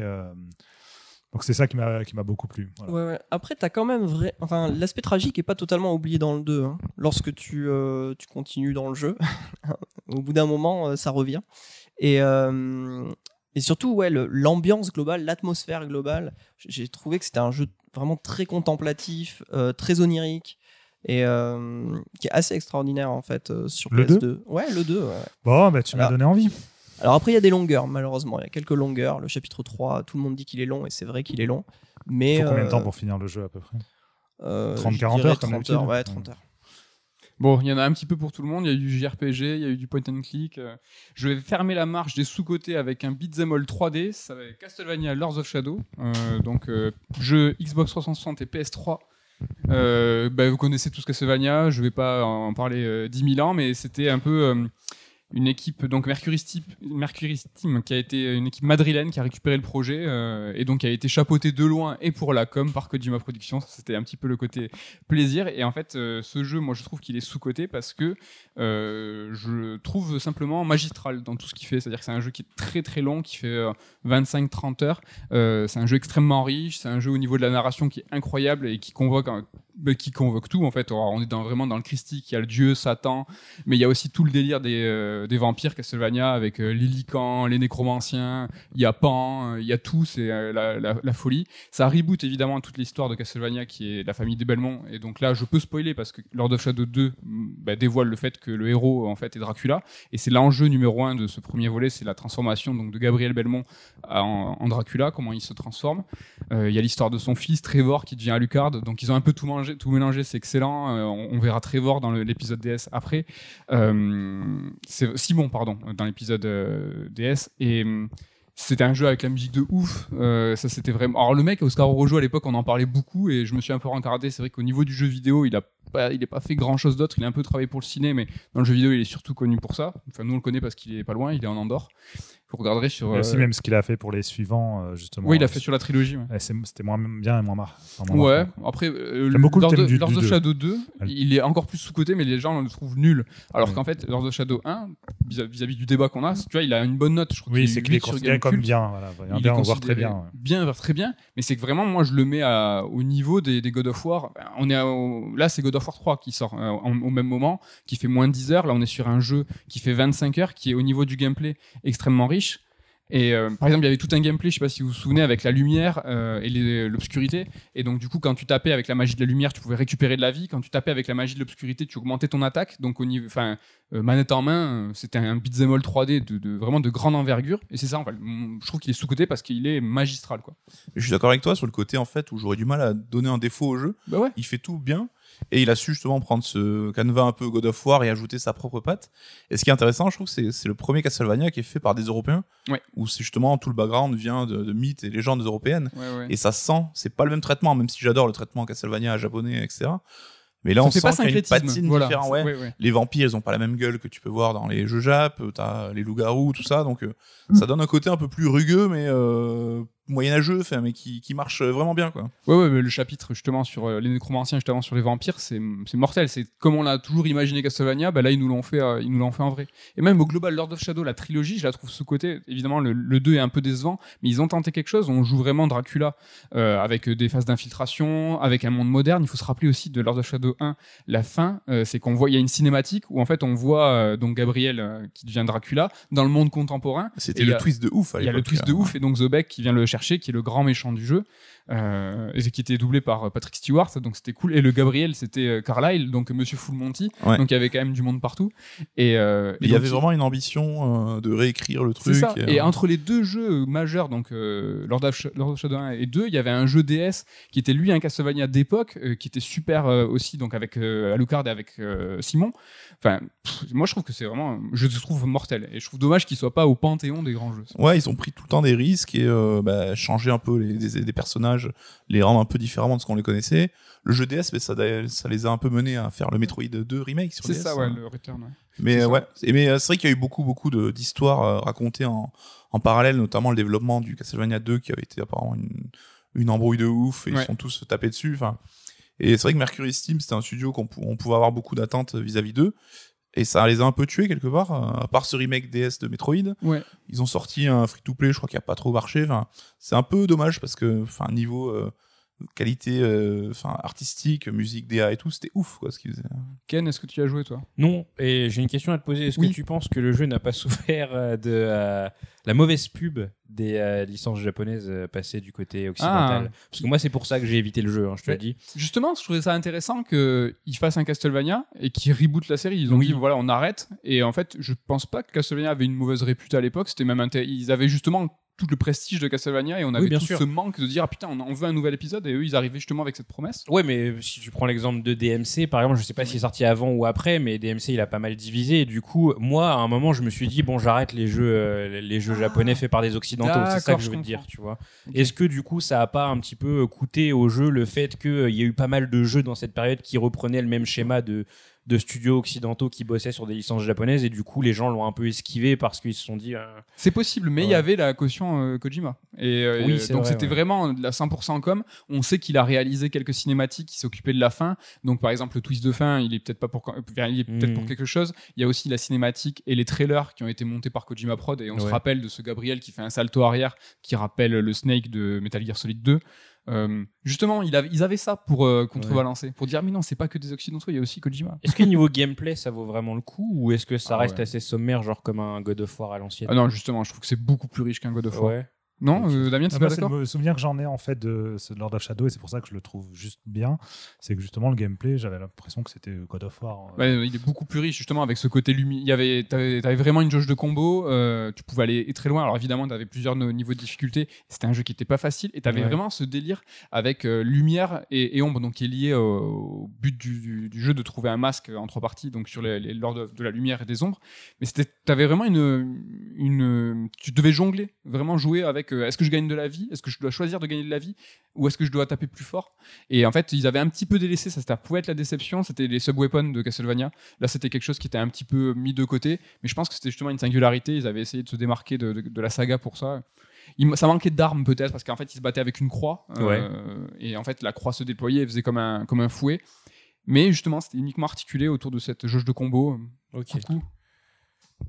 La seule déception peut-être du jeu, c'était les deux DLC non, qui étaient pas ouf. euh. Ah, c'est marrant que tu me, tu me jettes là-dessus, parce que c'est vrai que c'était déceptif de les avoir, mais non, justement, les DLC étaient mortels, et c'était dans l'un des deux DLC Rêverie que tu apprenais comment en fait Gabriel se faisait euh, contaminer, enfin comment Ouais. il devenait vampire, et c'était euh, c'est après un sacrifice en fait. Il Mais doit- ça qui est un peu dommage, c'est que bah, le plot twist de fin, en fait, il est amorcé dans une partie de jeu que t'as pas forcément faite. euh. Donc c'est un peu, un peu con. C'est vrai que ça c'était un petit peu dommage. Ludo, t'en as entendu parler? Euh, moi, j'y ai pas joué, mais euh, j'avais euh, j'avais vu des, des images. La DA m'avait l'air vraiment soignée. Ouais. Ouais. Ouais, c'est le cas, la DA, les, les musiques, effectivement, là-dessus, je pense qu'on peut rien dire. Après, un autre point qui m'avait pas trop plu, c'était les euh, phases de la Shadow of the Colossus qui m'avaient semblé, euh, bon. Alors il y en avait très pas peu. m'avait semblé, c'est que je les avais. Il y en avait Il y en trois. avait, il y en avait très Il y en peu. avait et trois et c'était vraiment pas terrible. Quoi. Non, mais c'était plus hommage. Dans la fin du jeu, tu avais aussi toute une séquence qui était portale. C'était vraiment, euh, je pense que c'était des Européens qui, qui avaient un- un- une, une lourde responsabilité. Donc, ils se devaient aussi, à mon sens, de dire non, mais on connaît le jeu Jap, on l'aime, on vous le montre. Alors, c'est peut-être certes un peu grossier, mais il y avait beaucoup, beaucoup, beaucoup de références. Et c'était. à tous les niveaux, même au niveau de la DA, justement, il y avait le labyrinthe de Pan qui était énormément référencé. Après, il y avait Enfin, le perso de Pan. Il est- il y avait le personnage de Pan, mais qui avait quasiment le même design que dans, que dans le film de Del Toro. Enfin, il y avait Après, euh, beaucoup la de, la, Pan la est- musique qui reprenait le Seigneur quoi. des Anneaux qu'on affronte les, euh, les wargs, d'ailleurs, qui s'appelait pareil et tout. Enfin, pour moi, c'était un peu ce qui m'avait sorti le truc pendant le premier tiers où je me disais, bah, il y a quand même beaucoup de références. Après, c'est vrai que le deuxième tiers, le passage chez les vampires est extraordinaire. Ça, là-dessus, euh, je pense qu'il y a. qu'il y a Non, non, mais je vois, euh, Damien, que tu essayes de me, de me pousser parce que j'ai pas aimé Wonderful, mais c'est peut-être l'heure de parler des surcotés. Alors, Et vite, là, on- vite fait, je voulais juste dire. Oui, dis-moi, excuse-moi, Il, me semble que Lord of Shadow est euh, rétro-compatible. Oui. Sur Xbox One, donc du coup, si vous voulez le faire, je crois qu'il chope à genre 10-15 balles sur le store et vous pouvez le faire sur la One. Donc, euh, Ouais, Dans tous si- les cas, faites-le, il est vraiment bien. hein. Ouais, ouais. Donc, on passe au surcoté C'est là où on s'é- on s'écharpe gentiment Battons-nous. Battons-nous. Damien, tu recommences? Tu, re- tu Bon, repars? bah, on repart sur le tour. hein. Allez. Euh, donc, mon jeu surcoté, c'est Final Fantasy VI. Alors là, personne s'y attendait. Là, je vois les regards. C'est vrai? Non, je vais pas rester sur lui, mais effectivement, je le trouve pas surcoté, mais je trouve qu'il n'a pas si bien vieilli que ça par rapport à, euh, au FFPS1. Ouais, Ok. ouais, ouais, je, je l'aime bien FF6, mais il fait pas partie de mes 5 FF préférés. D'accord. Mais ça, c'était juste pour balancer un petit troll comme ça. Ah non, mais c'est pas ton vrai euh, surcoté? Non, mon vrai surcoté, mon vrai surcoté, mais, mais je Ah pense, oui, mais je vraiment ça pour euh, FF6. Je l'adore, hein, il a révolutionné le truc, mais euh, voilà, je trouve qu'il a pas si bien vieilli. Ouais, ouais. Euh, non, mon vrai surcoté, c'est God of War 3.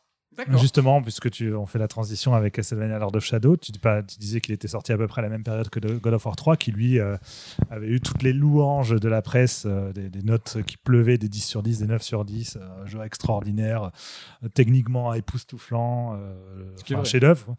Ben oui, non, et oui, non, moi je le trouve pas du tout techniquement époustouflant. Il Techniquement, il- pas ouais, artistiquement mais, mais les deux en fait. C'est-à-dire que techniquement, il est impressionnant pour l'époque dans ce qu'il fait, la, la- la mise en scène. Rien que le premier combat, par exemple, contre Poséidon, c'est ouf ce qui se passe à l'écran. Bah ouais. Euh, la PS3 est vraiment exploitée euh, comme elle pouvait être mieux exploitée à l'époque.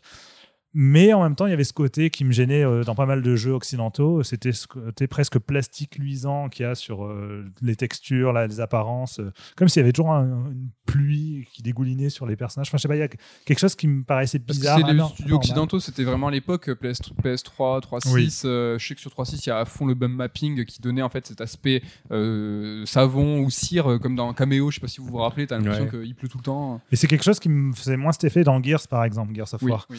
Euh, dans God of War Terme. 3, je le trouvais, voilà, je sais pas, il y avait quelque chose d'artificiel euh, qui ressortait vraiment dans, dans le rendu visuel. Ouais. Et au-delà de ça, je trouve aussi la, sa direction artistique vraiment à la ramasse par rapport aux deux premiers. Euh, et alors oui, tu as le début qui est impressionnant, tu as le combat contre Chronos qui en met plein la vue, et tu as la fin euh, qui s'amuse même à partir dans un petit délire quand on est dans, dans, dans l'obscurité avec Kratos à la fin, où on suit une lueur bleue ou rouge, je sais plus trop exactement. Mes souvenirs sont lointains, mais bon, mais le reste du jeu est gris-marron en fait, et l'écart en fait, ce qui m'avait sauté aux yeux, c'était dès le début, puisque le premier niveau réel qu'on traverse, c'est les enfers. Euh, et alors les enfers qui sont gris-marron, quand on compare avec ceux du premier ou du 2, qui étaient vraiment d'un d'un rouge puissant et qui avaient ce côté presque plateforme, euh, surtout dans le 1, euh, c'est- c'est- enfin, ça m'avait choqué. Je me suis dit, mais non, il y, a- il y a vraiment une régression énorme en termes de DA. Et euh, Moi, je me en fait, c'est vraiment une euh, ouais. Super euh, terne et long et pénible. euh, et je te rejoins. Celui où on affronte euh, le scorpion. L'ascenseur. Il y a un ascenseur dans God of War 3 et il m'a marqué. Alors euh, oui, je l'ai pas refait depuis, mais euh, il m'a marqué tellement il était pénible. Je, je- le- ce jeu symbolise, enfin ce, moment, ce moment symbolise. euh, Ouais, mais le tout- jeu, moi, quoi. le truc, c'est que j'ai en fait quasiment aucun souvenir des décors du jeu, euh, à part justement voilà, les trois moments donc, que j'ai cités, alors que God of War 1 et 2 m'ont beaucoup plus marqué là-dessus. Surtout le qui premier. sont cool. Non, enfin, Ils je- étaient en plusieurs étapes. euh, Je- Hercule là, quand tu lui crèves les yeux avec les sticks. là. Non, Hercule, tu lui exploses la tête avec tes, euh, C'est qui que avec les gros points. crèves les yeux au début à Poséidon. C'est le début du jeu. ouais. Ouais, Ça c'est sympa jeu. ça. Ah oui, c'est génial. Non mais il y avait une montée, c'est vrai, de, une de la- de surenchère la dans la violence. violence. euh, moi, déjà, c'était extra violent les deux premiers, mais là, c'est vrai que ça de- pour moi, ça confine plus qu'au grotesque. ça- C'était du nanar, euh, du nanar pur. quoi. Et en fait, le- ce que j'avais beaucoup aimé dans le premier, déjà dans le 2, ça m'a un peu gêné parce que ça avait un peu disparu, c'était vraiment le côté action-aventure. Le côté, ah, en fait, l'impression d'avoir une aventure épique dans la mythologie grecque, qui respecte pas, euh, bien sûr, le, canon de la mythologie grecque, mais qui a retrouvé une certaine essence, en fait, dans, dans ce, on avait presque le syndrome des douze travaux euh, de d'Hercule, en fait, dans ce qu'on vivait dans, dans l'histoire de Kratos, plus la tragédie qu'il avait vécue, la confrontation à l'Ubris, enfin, vraiment des, thèmes forts de la mythologie grecque qu'on retrouvait et qui étaient caractérisés par cette espèce de, de violence presque viscérale, en fait, qu'avait ce personnage qui, euh, qui avait euh, un passé extrêmement tragique, qui n'en était pas conscient, en fait, avant, euh, avant le twist, hein, où on apprenait qu'il avait tué sa famille, etc. Et. euh, et donc il y avait voilà une rage, une- un côté viscéral très fort dans le premier et une dimension aventureuse que j'ai pas trop retrouvé dans, voire pas du tout dans le 3, un peu moins dans le 2 puisqu'il jouait plus déjà la carte du spectaculaire, du, euh, mais qui avait cette dimension encore une fois mythologique épique très très puissante. On, on se retrouve à aller sur les chevaux du temps pour euh, voyager, euh, voyager dans le temps pour affronter On Zeus devient et tout. Enfin, il y dieu de la guerre à la fin du 1, donc dans le 2, Oui. normalement. euh, oui, oui, mais justement dans le 2, il y a une régression, parce que dès le début, il y a le twist où en gros on devient le, de la guerre, mais en fait pas, pas tellement. Et, euh, Ce qui est mais intéressant. je sais pas, il y a le 3, il a vraiment, vraiment perdu Est-ce que le, le God of War 3, c'est pas aussi une promesse euh, que les deux premiers God of War nous avaient tenu En fait, c'était euh, la, confrontation avec les dieux. C'est vrai que depuis le début, on sait que ça va arriver. Et dans le 3, enfin, on les frite un par un. Est-ce que ça, c'était quelque chose, coucou, ça- quelque chose qui t'a plu, toi, dans God of War 3 Ouais, c'est pour ça que je suis pas d'accord avec Damien, parce que je trouve God of War 3, c'est l'aboutissement de la formule. Et le 2, même s'il était très bon, euh, terminé sur cette frustration de ouf où c'était, mec, euh, je, je pensais que c'était le début du jeu, d'aller se confronter aux dieux, quoi. Parce que tu montes avec les titans, c'est ça? Ouais, c'est ça. Et c'est le 3 commence comme ça, où c'est la, la grosse branlée, euh, les dieux contre Kratos et sa team, et ça pète de partout, quoi. Et je trouve qu'il avait justement adopté ce côté blockbuster avec ses combats de boss qui, moi, je trouvais assez singuliers pour le coup, qui étaient un peu plus originaux. Et euh, je ne sais pas si j'ai une bêtise, mais c'était pas le premier aussi. On avait les, les points où je sais pas si c'était les points d'Hercule. Ouais, où déjà t'avais un peu plus de variété, je trouve, dans le gameplay, quoi. Donc, euh, parce que ce qui m'étonnait quand on en parlait un petit peu avant, où t'avais un peu spoilé Damien ce que ça allait être ton jeu surcoté, c'est que t'apprécies beaucoup les deux premiers et moins le 3. Alors là où je m'attendais, peut-être tu dis, bah, God of War, la formule, c'est pas pour moi. Et ça, je trouve étonnant parce que pour moi, c'est vraiment le pinacle du truc. euh. C'est plus une question de lassitude en fait. C'est vrai que dans l'absolu, la formule est la même. Mais euh, c'était la lassitude d'avoir un gameplay qui est pour moi de toute façon de base, que ce soit le 1, le 2 ou le 3, euh, pas terrible, terrible. Même plus pénible dans le 3, parce qu'il me semble que le double saut chiant, c'est vraiment dans le 3. hein. Dans, dans les deux premiers, j'avais pas du tout ce Après, souvenir-là. il est raide, Kratos, en règle générale. hein. Bah, Son c'est ça, double c'est- saut, tu sens que euh, il mais c'est que bon, les, QTE pour finir les, euh, les ennemis, enfin, c'était rigolo dans le 1, c'était rigolo dans mais le c'est 2. une au bout marque de fabrique, ça, quand même. Et Ouais, puis- c'est une marque de fabrique, mais qui est pas. Enfin, Puis dans God of War 3, renouvellent ils sont arrivés au bout justement euh, du- d'une démarche de violence où chaque, chaque euh, QTE finish him, tu vois, c'était vraiment. euh, Oui, on arrache des yeux. voilà, bon, c'est c'est- effectivement là-dessus, ils sont allés au bout. Mais je pense ce qui m'a vraiment gêné, c'est plus le, le fait que visuellement, euh, en termes de progression, c'était terne. Et le jeu, tu dis, euh, ça explose de partout dès le début du 3. Oui, c'est vrai. Pendant le début. Et après, c'est niette jusqu'à jusqu'à Chronos. hein. C'est vraiment une platitude où on se retrouve à se affronter des, des ennemis bateaux euh, dans des décors bateaux, alors que justement, ça promettait un, un final épique qui, pour moi, n'est pas, vraiment. Et la fin, le- la fin, c'est quand même le combat contre Zeus, mais on l'a déjà eu dans, dans le 2, en fait. Le- la fin du 2, c'est le combat contre Zeus en plusieurs parties, qui était original et tout. Et là, on, re- on refait la même chose, en fait, dans l'absolu. Donc, Moi, je crois que Ken et Ludo sont pas euh, team surcoté sur God of War. Je sais même pas si God of War ça vous parle. Je suis pas team euh, God of War. Voilà. Je, bon, pas les anciens en tout cas, j'ai adoré l'épisode PS4 euh, pour ce qu'il propose, mais c'est vrai que euh, le 1, 2, 3, j'ai pas suivi. De, de, de, de là où j'étais, je voyais ça un peu comme un rip-off de Beat'em Up euh, assez euh, vulgaire et bourrin, donc du coup ça m'intéressait pas du tout. Et c'est vrai que ouais, c'est une licence sur laquelle j'ai commencé à me pencher à partir de l'épisode PS4. euh. Mais euh, c'est vrai que je. Enfin, t'es pas le premier à dire ça. Je trouve qu'on compare toujours God of War à DMC ou Ninja Gaiden. C'est genre, on dit, ah, il est pas assez technique et tout, mais je trouve que c'est pas trop le délire en fait. ouais, non, mais je un- pense aussi que c'est pas le délire, ouais, en effet. Ouais, Oui, c'est pas spécialement technique un God of War. hein. C'est vrai Mm. que c'est du, du button mashing. euh. C'est pour ça que je trouve ça dommage que le côté action-aventure ait un peu disparu après le premier. Parce que le premier avait vraiment des énigmes, avait des, enfin, une vraie progression dans, dans les niveaux qui faisait qu'on avait voilà, l'impression de, de- de vivre cette aventure à l'ancienne, euh, épique, alors que Faut finalement c'est le devenu nouveau, juste un. Côté aventure. Mais je, je compte bien, je, Le- je l'ai, il m'attend. Le nouveau est exceptionnel, hein, vraiment, j'ai adoré. Ludo, un mot sur God of War? Bah moi j'ai fait le 2 à l'époque. Euh, le 1. Le 1, si j'avais fait le début du 1, euh, j'avais battu le premier boss, là c'est l'hydre, hein, c'est ça Dans le- Ouais. dans Ouais, le ouais. 1, Les, les serpents là. Ouais, voilà. Euh, je sais plus pourquoi j'avais arrêté. Après j'avais fait le 2 en entier, je pense. Euh, mais euh, du coup j'avais trouvé ça sympa, mais ça m'avait pas accroché assez pour que je continue quoi. sur le 3. Ouais. Ok, donc euh, j'allais donner le- la parole à Coucou euh, qui pense, qui est pas trop d'accord avec Damien sur le surcoté. Non. Est-ce que Damien va pouvoir se venger tout de suite? Parce que c'est à toi de nous parler de ton jeu surcoté et pareil, hein, on sait pas de quoi il en retourne. Ouais, c'est vrai ça. Alors, Alors, Alors, qu'est-ce qui va nous sortir? Non mais il y a- je pense, alors on sait toujours pas qui c'est, enfin qu'est-ce que c'est, mais je pense qu'il y en a l'un d'entre nous va être fâché, non? Vous allez être deux, être fâchés. Deux? Ah, ça, ça va être Sonic. Ah bâtard, c'est quoi Non Alors attends, je C'est me quoi suis- surcoté On a beaucoup discuté. Qu'est-ce qui, enfin, c'est compliqué de trouver des jeux qui sont euh, surcotés, etc. Putain, je sais ce qu'il va dire. Mais Attends, attends. euh, l'éminence grise de ce podcast, qui s'appelle Mediel Canafi, a dit n'hésitez pas à aller un peu dans le trollesque. C'est comme ça qu'on va se marrer. Et je l'ai pris au, au mot en fait. Et donc, euh, plus qu'un débat troll, j'ai vraiment envie qu'on m'explique pourquoi Sonic c'est culte. C'est un bâtard. Tu vois, Oh pas- je savais qu'il allait pas dire. Alors dit- concentrons-nous sur Non, le non. premier épisode, Donc, éventuellement. non, non, non, non, non. Donc là, en fait, c'est Sonic qui est surcoté, l'entité en fait. Alors, Sonic 1, partons sur Sonic 1. Sonic 1, je comprends en quoi il était dans l'air du temps de l'époque et qu'il a su capter quelque chose dans le design, dans le côté euh, funky, etc. Mais c'est un jeu que j'ai jamais compris parce que je trouve qu'il y a une dichotomie entre Sonic va vite, mais on te met quand même face à des niveaux qu'il faut explorer, avec des trucs cachés, qu'il faut aller creuser, etc. Et t'es toujours stoppé par des putains de pics ou par une putain de sauterelle euh, dégueulasse quand tu cours et qui te fait perdre tout le bénéfice de ta vitesse. Donc ça, ça m'énerve de ouf. Ouais. Et il y a aussi un truc, c'est que, tu vois, dans Mario, t'as le premier ennemi, un champignon, la forme est faite pour te faire comprendre qu'il faut sauter dessus. Ouais. Et dans Sonic, je j'ai pas les statistiques précises, mais je pense qu'il y a 50% des ennemis, il faut leur sauter dessus, et d'autres, il faut leur sauter dessous. Et du coup, j'ai jamais capté le délire là aussi, et de fait, j'ai jamais pu comprendre Sonic. Et pour parler de la licence au global, c'est que je trouve l'univers n'a jamais réussi à se construire plus que ça parce que tout était dans les premiers en fait, hein, Tails, Knuckles et tout. Tout ce qui a été ajouté après, bah c'était pas forcément, ça a pas fait, euh, ça a pas trop trop pris.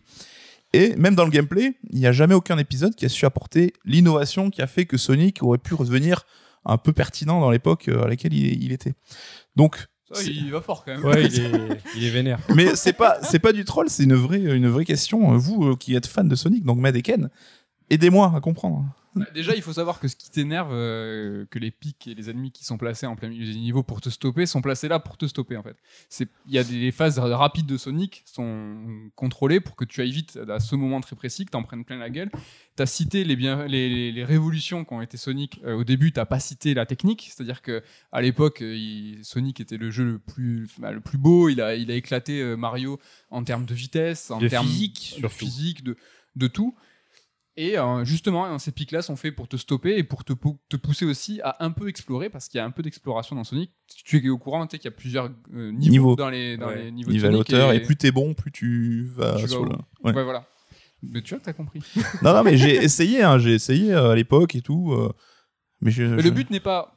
Enfin, dans Sonic, tu dois pas aller euh, le plus enfin, d'aller au début à la fin le plus rapidement possible, quoi. C'est pas forcément ça. Bah, si, mais en fait, le truc, c'est que très souvent avec Sonic, il y a deux arguments contre qui reviennent. Il y a le tien, Nico, et il y a, euh, bah, au final, Sonic, c'est un jeu où tu avances et tu appuies sur A sans arrêt. Et les, les deux sont, euh, sont pas recevables. Et euh, le truc, c'est qu'en fait, le but de Sonic, en fait, c'est que euh, tu sens un peu qu'il y a une philosophie arcade derrière le jeu. Les niveaux sont limités dans le temps, faut les finir en 10 minutes, par exemple. C'est une chorégraphie, en fait. C'est une chorégraphie dans le sens où, une fois que tu sais où sont les obstacles, euh, ils te ralentissent plus.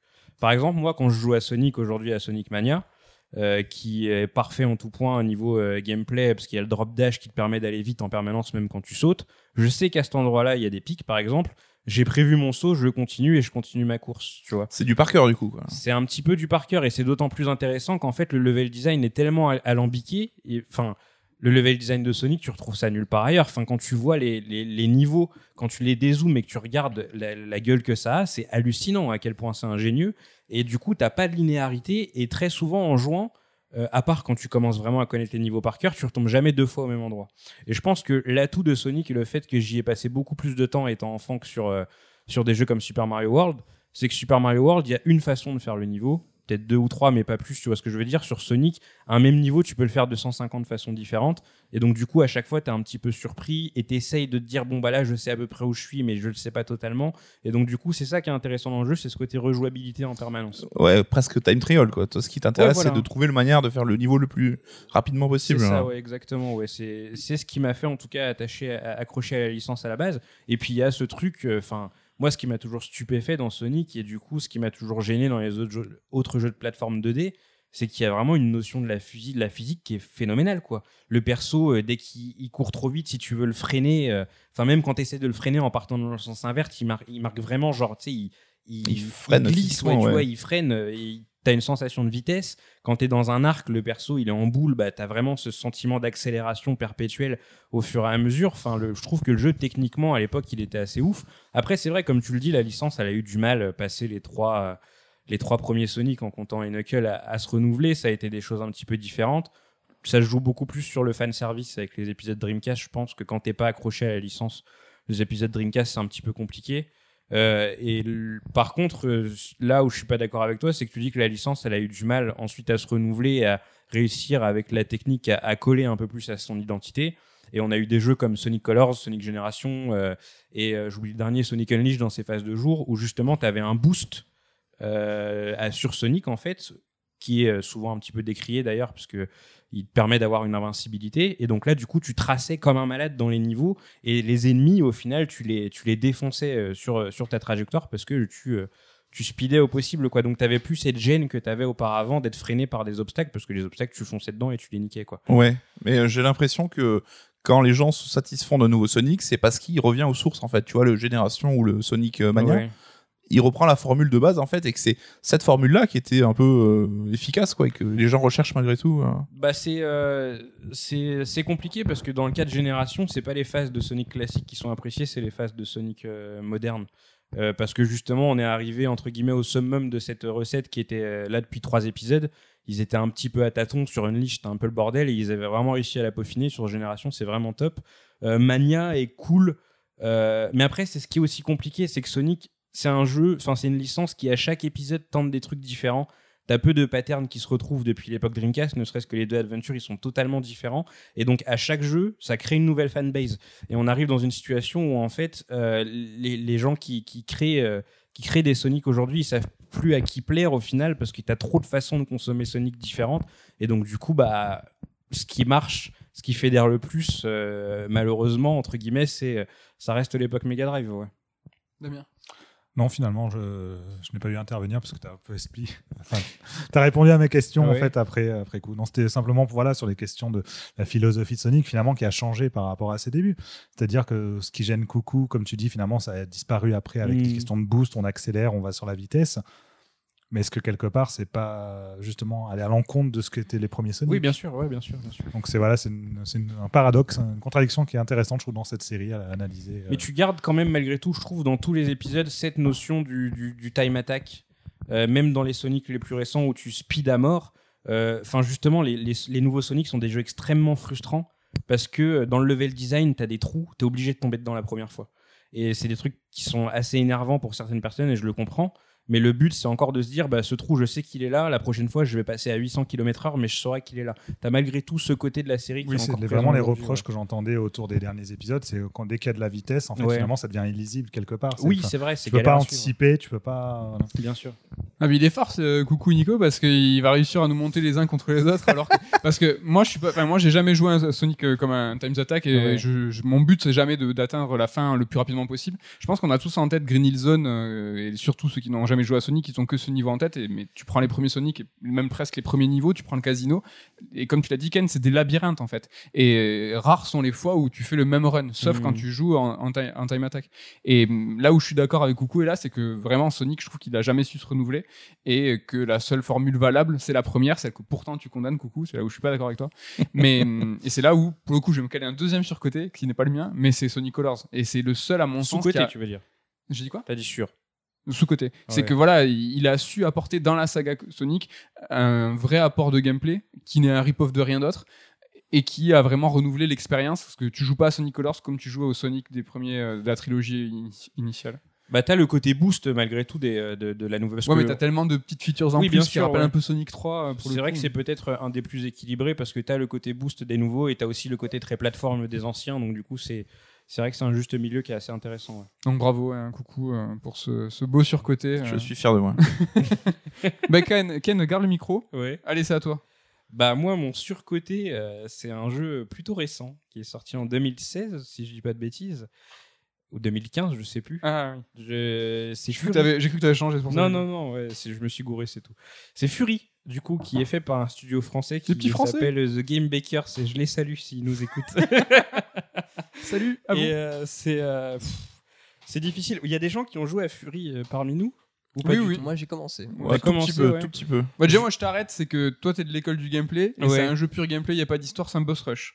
Euh, bah, Il y a même pas de gameplay dans le jeu, donc du coup, euh, mais c'est c'est ce qui- c'est le problème que j'ai. On va vite y venir, c'est que bah le jeu en fait, euh, c'est un boss rush, comme tu le dis, Mehdi. Tu enchaînes des combats de boss. Et en fait, c'est un jeu qui veut un petit peu manger à tous les râteliers et je trouve qu'il fait rien correctement. Euh, à commencer par euh, l'aspect euh, l'aspect visuel du jeu, en fait, euh, euh, ils ont ils ont embauché un, mangaka assez ouais, connu ouais, qui s'appelle Okazaki, si je dis pas de bêtises, qui est euh, qui est derrière Afro Samurai entre autres, qui a aussi fait le cara design de Batman Ninja plus récemment. Et euh, ce qui fait, ça tue la gueule. Et dans euh, Fury, c'est c'est moche. Tu vois, tu vois la, la différence entre les artworks qu'il a fait et le jeu final, ça va pas du tout. C'est quoi, la retranscription en 3D La retranscription en 3D va pas du tout les. les- et c'est le problème en fait, c'est que quand t'as un jeu à petit budget, tu vas tendance à te dire je vais partir sur une DA très marquée pour justement combler le fait que euh, j'ai pas beaucoup d'argent. Le problème c'est que là ils ont réussi à faire ni l'un ni l'autre. C'est que t'as un jeu avec une DA très marquée, mais ils ont pas réussi à l'exploiter correctement et donc du coup ça donne un jeu qui est au-delà de ses ambitions d'un point de vue visuel, tu vois.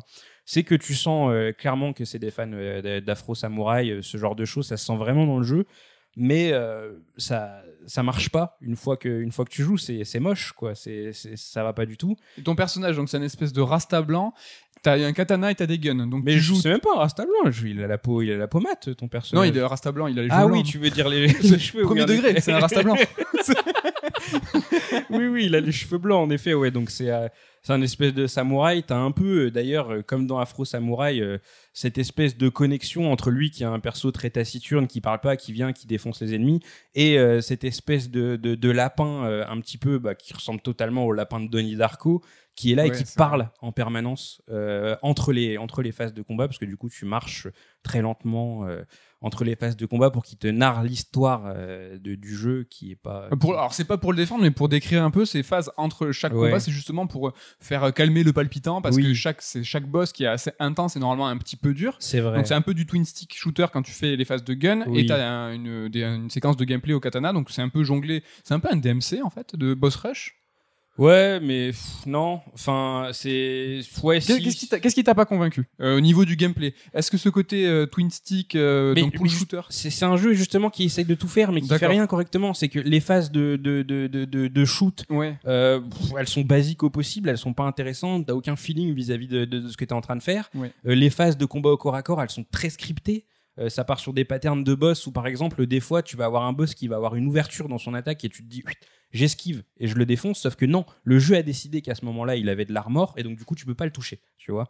Et donc, c'est super chiant parce que du coup, tu fais tes patterns et tu te dis, bon, bah, je peux pas toucher le boss tant que je suis là.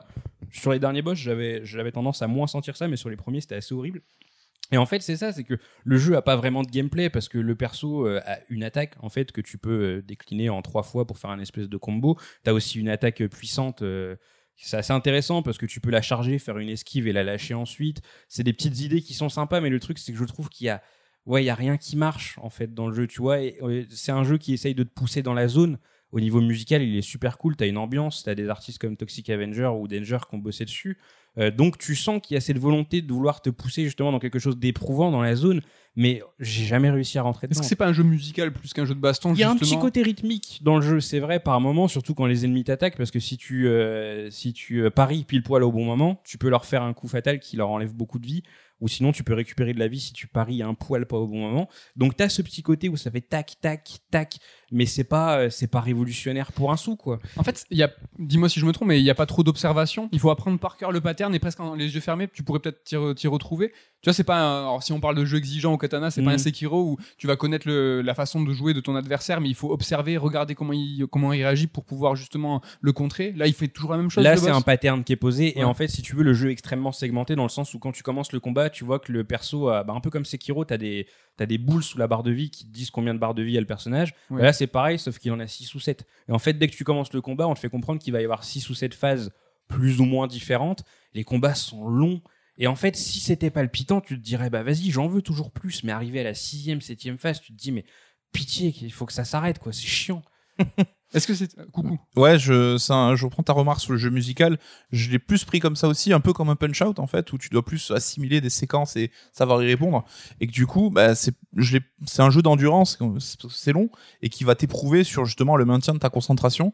Alors il y a certes pas le côté euh, lecture de, de l'adversaire que peut-être t'attendais toi, Hmm. mais euh, plus ce côté-là un peu musical qui moi m'avait plu, même si j'ai fait que deux ou trois combats. Ouais. euh, Non, ouais, j'étais. euh, En fait, j'en attendais beaucoup parce que j'en avais entendu beaucoup de bien et je pense que justement, c'est ça l'exercice du surcoté euh, là en l'occurrence, c'est que bah t'as entendu énormément de bien d'un jeu et du coup t'essayes et tu pars déjà avec une certaine attente. Tu te dis, je vais être époustouflé. Oh, il a bien au- marché le jeu. Ouais, ouais. Et au final, j'étais même pas en stade. euh, bah, il est pas mal. C'est vraiment genre, j'ai pas aimé le jeu, quoi. Et est-ce que comme Wonderful, c'était 100% ta cam et finalement ça marche pas sur toi et du coup t'as cette surcouche de déception en te disant mais ça aurait dû marcher sur moi En fait, c'est compliqué parce que je suis, je suis très fan de, de, de Afro Samurai. C'est euh, c'est un, un animé que j'adore. Même le jeu, il avait ses défauts, mais je l'ai défoncé dans tous les sens parce que j'adore euh, j'adore Afro le jeu, Samurai. quand même. Ouais, le jeu, il était claqué. Le jeu pas- était ah non, claqué, mais je- l'ai éclaté parce que j'aime trop Afro Pas Samurai. Champloo. Hein. Oui, j'allais dire c'est un jeu Souda, mais non, c'est Samurai Champloo. Oui, c'est Samurai Champloo qui est un jeu Souda, ouais. Et, euh, et du coup, euh, là, je partais en me disant, ouais, bon, il y a le Kara design, euh, designer de Afro Samurai, c'est un boss rush, je suis très fan de Cuphead, par exemple. Moi, ça me dérange pas du tout le fait de pas avoir de niveau entre deux boss, euh, limite tant mieux. Si tu te concentres sur des phases de gameplay qui sont intéressantes. Mais là, ouais, j'ai, il y a aucun feeling dans les coups que tu mets. T'as l'impression de taper dans du beurre. Enfin, pff, non, je j'accroche pas du tout au jeu. Ouais, j'ai été, j'ai été très déçu. Et avant de de, de, de, de faire euh, cette cette partie, j'y ai rejoué hier du coup parce que je voulais pas me baser sur des vieux a priori sur une fois où ça s'est mal passé. Ah, c'est tout à ton honneur hein, Ouais, d'avoir euh, j'ai- voulu euh, redonner une chance. Voilà, à- donc j'ai rejoué au jeu pendant trois heures hier. Je suis allé plus loin. J'ai eu quelques sursauts de, de, de, de, de positif, de plaisir sur le jeu, je dois l'avouer. Mais c'était vraiment minime, quoi. C'était genre à un moment, justement, comme je vous le disais, j'avais réussi à esquiver en chargeant une attaque. Je l'ai lâché dans le mec, ça m'a fait du bien. C'était un petit peu d'endorphine, entre guillemets. Mais ça, ça, se limite à, ça se limite à ça, quoi. Dans l'ensemble, sur mes trois heures, je me suis fait royalement chier, quoi. Ok. J'espère que t'as rejoué à Sonic euh, avant ton débat. Bah écoute, c'est pour ça que j'ai l'air fatigué. hein. Ah, d'accord. Au moins Ken fait bien son, son taf là-dessus. Ludo, c'est à toi. Le, le blasphème, ça blasphème pas mal, c'est pas mal, on est bien. Alors, euh, j'ai mis du temps à décider parce qu'en fait, il y a deux jeux surcotés euh, que, sur lesquels j'aime beaucoup chier. Personnellement, ça me fait plaisir en fait. D'accord, ok. Voilà. C'est important. Voilà. Donc le premier, bon bah c'est FF7 Crazy Score parce que c'est le, le seul jeu qui m'a qui m'a fait rire en fait tellement c'était pourri ce que j'étais en train de vivre. Vraiment, j'en avais les larmes aux yeux. J'étais mort de rire quand je jouais à ce jeu. Et euh, l'autre, c'est euh, Tomb Raider Reboot, donc celui qui est sorti en 2013. Et je pense que c'est plus intéressant de parler de Tomb Raider Reboot que de parler de Crazy Score. Donc voilà. Ouais, parce qu'autant Crisis Core, c'est vrai qu'il est naze. Mais reboot quand même. Ouais, bah, Crisis Core, en fait, il y a rien d'autre à dire que tout ouais, est pourri. surtout, quoi. il est, Donc, surtout voilà. il est pourri vis-à-vis de son matériel de base, tu vois. C'est Oui, qu'il est nul voilà. vis-à-vis de FF7. Oui, enfin non, mais- c'est pourri tout court. enfin. Non, mais. Non, mais. mais non, non, c'est impossible. Mais non, parce que s'il n'y avait pas FF7, euh, par exemple, les persos de Angel et, et Genesis, ils te feraient pas rire, ils seraient juste nuls. Oui, Là, c'est nul, juste que voilà. tu te dis, bah, ce personnage dans cet univers, il est en train de gâcher telle scène. Ouais. C'est un peu ça que je veux dire. Ouais, ouais, ouais, Mais ce que je veux dire, euh, sur Tomb Raider Reboot, euh, est-ce Mm. qu'il mérite de se faire euh, quand même. Bah, Tomb Raider Reboot, moi, le truc, c'est que je suis un gros fan des Tomb Raider PS1. Ok. Donc j'avais fait euh, le 1, le 2, le 3, le 4, le 5 qui était vraiment pas top. hein. Ça commençait vraiment. Enfin, le 4 déjà, ça commençait à être pas terrible. Euh, Il y a beaucoup de gens qui aiment pas le 3, mais moi je l'aime bien. Il est très très dur, mais j'aime bien le 3. Euh, voilà.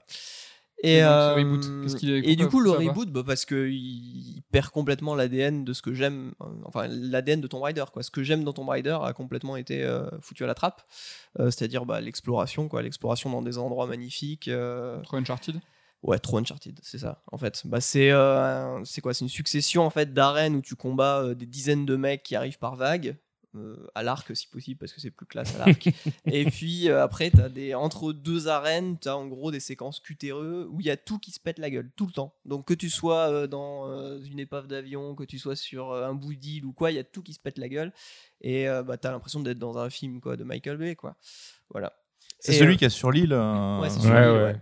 Parce qu'il y avait eu un premier reboot euh, je- euh, quelques années avant sur Legend, avec Et- euh, la trilogie Legend Anniversary et euh, Underworld. ouais. Ah oui, oui. Et Underworld, j'aime c'était beaucoup bien. Underworld. C'était bien, Underworld, et anniver- surtout Anniversary, moi, c'est surtout Anniversary que j'aime bien. Euh, mais le reboot, euh, ouais, donc c'est c'est celui où au début, tu sais, elle tue un mec pour la première fois. Ouais. Et euh, tu, tu vois toute la scène cinématique où tu vois qu'elle est vraiment troublée par le fait qu'elle vient de tuer quelqu'un. Mm. Et donc, bah, sa thérapie, c'est d'aller en tuer 2000 autres derrière, quoi. Bah, C'est vrai que oui, ça fait partie de ces jeux Uncharted où tu as cette fameuse dissonance ludonarrative. Et Exactement. tout le but de ce reboot, c'était de, justement de, de faire comprendre les sentiments qui ont emmené Lara là où elle en est euh, au premier Tomb Raider. En fait, c'était des préquels, quoi. Mhm. Et c'est vrai que oui, t'as ce côté paradoxal où elle tue un mec et après elle en désingue 55 euh, à la ça. minute, quoi. Et puis les énigmes de ce jeu, quoi. Donc des fois, t'as des, euh, sont des sortes, part, même, sortes de petites grottes. Ouais, c'est Ouais, vraiment voilà, à part ouais. en fait. T'as une petite grotte annexe, voilà. Ou quand tu passes à côté, t'as un petit message qui te dit euh, euh, passage secret pas loin, tu vois. tu vas dans, dans ce truc et t'as quoi? T'as un levier, t'as Ouais, une caisse à pousser, un levier, et puis Une c'est petite bon. connerie là, et tu ressors de ta grotte et tu continues. Ouais, t'as eu un petit bonus à la con, euh, des matériaux, je sais pas quoi. T'as de la chasse dedans qui est totalement inutile. Ouais. Ouais, tu peux chasser Mais avec tu peux ton t'en arc, passer, mais ça euh, sert à rien. Oui, parce qu'ils ont rajouté une surcouche un peu crafting, enfin comme euh, ils l'ont rendu moderne, mais peut-être dans le mauvais sens du terme euh, Ouais. là-dessus, quoi. Et puis l'histoire, c'est un gros nanar. Mais bon, Ça, après, euh, c'est- tous les Tomb Raider sont des gros nanars, mais j'aimais bien les histoires des premiers. Mais je l'aimais bien, moi, ce, ce Tomb Raider, mais il y a tellement de dédain que j'arrive même pas à le défendre. Tu vois, parce que je saurais pas quoi te dire pour te, pour te convaincre. Parce que oui, c'est vrai que c'était très Uncharted, qu'il y a la dissonance où elle est bouleversée par une mort et puis derrière elle enchaîne. Mais bon, il date un petit peu quand même le jeu, donc Ouais, il faut ouais, être il, a, un- il a super mal vieilli en fait. il a super, problème, je pense qu'il a super bien Il a vieilli. très vite. Moi, je l'ai fait en 2013, hein, donc vraiment quand il est sorti. Ouais, ouais, mais moi aussi. Mais c'était une tentative, tu vois, de, de renouveler la série Tomb Raider. À quoi bon refaire toujours la même chose les, les Tomb Raider, euh, il y a eu en plus, comme disait Coucou, euh, dans la trilogie, le Anniversary, qui était un, remake du premier. Mm. Euh, Ouais, ouais. Oui, c'est ça. Donc tu vois, on, on peut avoir un Tomb Raider comme à l'époque. Et Ouais. même cette trilogie-là, avec euh, le dernier qui est assez récent en fait. Shadow of the Tomb Raider. Ouais, je trouve qu'ils ont un peu, euh, ils ont réussi à mieux équilibrer la proportion de fusillade, d'exploration. Enfin, moi, je sais que le dernier, je l'avais beaucoup aimé. Je sais que Med, t'étais moins fan, mais euh, Ouais, ouais. Moi, c'est le 2 que je défends un petit peu qui est dans la neige, qui est euh, mieux en tout point que le premier. Et en fait, il était passé euh, complètement sous les radars. Après, je dirais pas le défendre, mais. Mais ouais, c'est dur, je trouve quand même, Ouais. pour Tomb Raider. Bah, après, le truc, c'est que moi. Non, mais ce qu'il y a, c'est que le truc, c'est que je jouais pas à beaucoup de TPS, euh, triple A, euh, tout Ouais. ça à l'époque, même dans les années précédentes. Bon, on va dire tout ce qui était euh, 2006-2009, déjà, c'était une période où je jouais très peu aux jeux vidéo. J'ai repris après, en 2010 à peu près. Donc, euh, bah, par exemple, Uncharted, j'y avais jamais joué, tu vois. Donc, euh, je suis arrivé devant Tomb Raider et j'ai rien compris à ce qui se passait en fait. Parce que j'étais là, mais, mais c'est quoi ce type de gameplay? C'est pas dommage, du tout ça que je veux. Justement, ça, ça aurait pu être rafraîchissant pour toi. Ouais, bah oui. Ouais, et ça l'a pas du tout été. Sans parce que- non, ça l'a pas du tout été parce que euh, c'est pas quelque chose que j'apprécie en fait. Arriver dans une arène juste pour tuer des vagues d'ennemis, euh, c'est- c'est pas ce que j'attends en fait dans un Tomb Raider. Dans le premier, c'est vrai que c'était pas super bien intégré, mais j'ai pas en souvenir quand même que c'était si euh, cloisonné. Ah si vachement. Ouais. hein. C'est vraiment des t'as des lignes droites et puis entre chaque ligne droite donc euh, souvent t'as des QTE avec tout qui se pète et puis après t'as des t'as des arènes. C'est Puis vraiment t'as des les petites arènes. phases d'infiltration. Tu t'as Ah pas bon aimé euh, Ken Ou non, j'y ai joué deux heures, je crois, à peu près, avant de me dire, euh, c'est pas pour moi. euh. Enfin, c'était vraiment un jeu d'action euh, occidental 101, quoi. Tu vois ce que je veux dire? C'est c'est il y a du crafting, de l'infiltration, des QTE et nanani, et puis tu mélanges tout ça. En fait, le jeu a pas du tout de personnalité. Et moi, mon dernier contact avec Tomb Raider, c'était sur Legend, justement, que j'avais adoré. Je sais pas s'il est apprécié ou pas, parce que je connais pas trop le- comment les Tomb Raider sont jugés en, général, mais moi, c'était un jeu que j'avais beaucoup aimé, parce que justement, il avait son identité, je trouvais. Je jouais à, un Tomb Raider, je venais vraiment enfin j'allais pas jouer à un autre jeu quoi là je me suis retrouvé avec ce reboot où euh, enfin vraiment j'avais l'impression de jouer à, à un jeu générique au possible où on m'avait collé Lara Croft dans les pattes et ouais j'ai tenu deux heures avant de me dire enfin c'est vu et revu. Et pourtant j'y ai joué euh, je crois que j'y ai joué peu de temps avant la sortie de Rise of the Tomb Raider. Donc c'était encore le seul épisode à ce moment là et donc il s'était peut-être passé je sais pas un ou deux ans après sa sortie. Et pour moi il était il était usé jusqu'à la moelle déjà à ce moment là Ouais, dans les années précédentes, moi j'avais fait euh, Anniversary Underworld aussi, hein, donc euh, que j'avais beaucoup apprécié. Donc ça m'a fait, ça m'a fait un choc. Quand J'ai eu le trait. Ouais, mais après le délire c'est surcoté. C'est est-ce que aujourd'hui Tomb Raider reboot, est-ce qu'il est considéré par tous comme un jeu excellent et que finalement euh, les gens sont, se trompent en fait? Je Toi, sais pas. Après, non, c'est de la non, merde. non, j'ai regardé sur Metacritic. En fait, je me suis basé sur Metacritic, qui est- Ouais. il a une bonne note que ce soit en critique ou en, ou en joueur. Donc je me suis basé là-dessus. Ok. Voilà. Tomb Raider, ça vous fait réagir? Euh, je comprends ce que dit Ludo, parce que c'est vrai que c'était un genre à part entière, les premiers Tomb Raider, assez lent, l'exploration, etc. Et on t'a un peu supprimé ce genre pour euh, venir en faire un équivalent d'autres types, d'autres titres du même, du même style, quoi. Donc je peux comprendre la déception. Après, moi, je l'ai fait avec plaisir, mais ça reste des jeux un peu popcorn divertissement, quoi. C'est des jeux que je fais euh, Ouais. cool, Ouais, mais et- qui et me chamboulent pas. hein. truc, tu vois, c'est qu'il y, a un- il y avait un petit peu cette désacralisation du, du- du personnage principal. Là. C'est Lara dans celui-là, elle devient euh, beaucoup plus humaine, Oui. beaucoup plus euh, vulnérable, fragile. Elle arrête pas de s'en prendre plein la tronche Ah, du ça, début oui. à la fin. Et, euh, et ça, ça, ça me gênait un petit peu en fait, parce que le, le fait de- d'essayer d'occident, de- pas d'occidentaliser, parce que c'est déjà un jeu occidental, mais euh, non, non, Je vois que vous avez un problème avec l'Occident, messieurs, là, je relève pas, mais, euh, mais parce que je, je veux dire, c'est un jeu occidental à la base. c'est pas vraiment ce que je veux dire. C'est, tu vois, c'était un jeu quand même qui était assez coloré à la base. Je veux dire, même la manière dont elle est habillée, Oui. c'est coloré. Elle est un peu, c'est, c'est une superwoman, quoi, tu vois. Oui. Et ils ont complètement, euh, ouais, ils ont voulu être plus réalistes en fait. À Ouais. partir de Ouais, c'est ça, reboot, tout est plus sombre, tout est plus euh, gris. oui Euh, Bah, c'est la tendance de l'époque, hein. En fait, c'est plus gris, tu vois. Et C'est un peu facile à posteriori de défoncer, je trouve. Tu vois, c'est ça, c'est Ah que. mais c'est pas posteriori, c'est- une 2013, vague, je le, je je le trouvais déjà nul à l'époque ça passe Mais Ouais, c'est des tendances globales, hein. même dans le cinéma, c'était la même chose. C'était retour aux sources, retour à quelque chose de naturel où les gens veulent s'identifier à un perso qui leur ressemble. Tu vois, au ciné, Ouais. t'avais James Bond avec Casino Royale qui faisait ça, t'avais Batman Begins qui était pareil. Je pense que c'était vraiment une, une, un truc d'époque.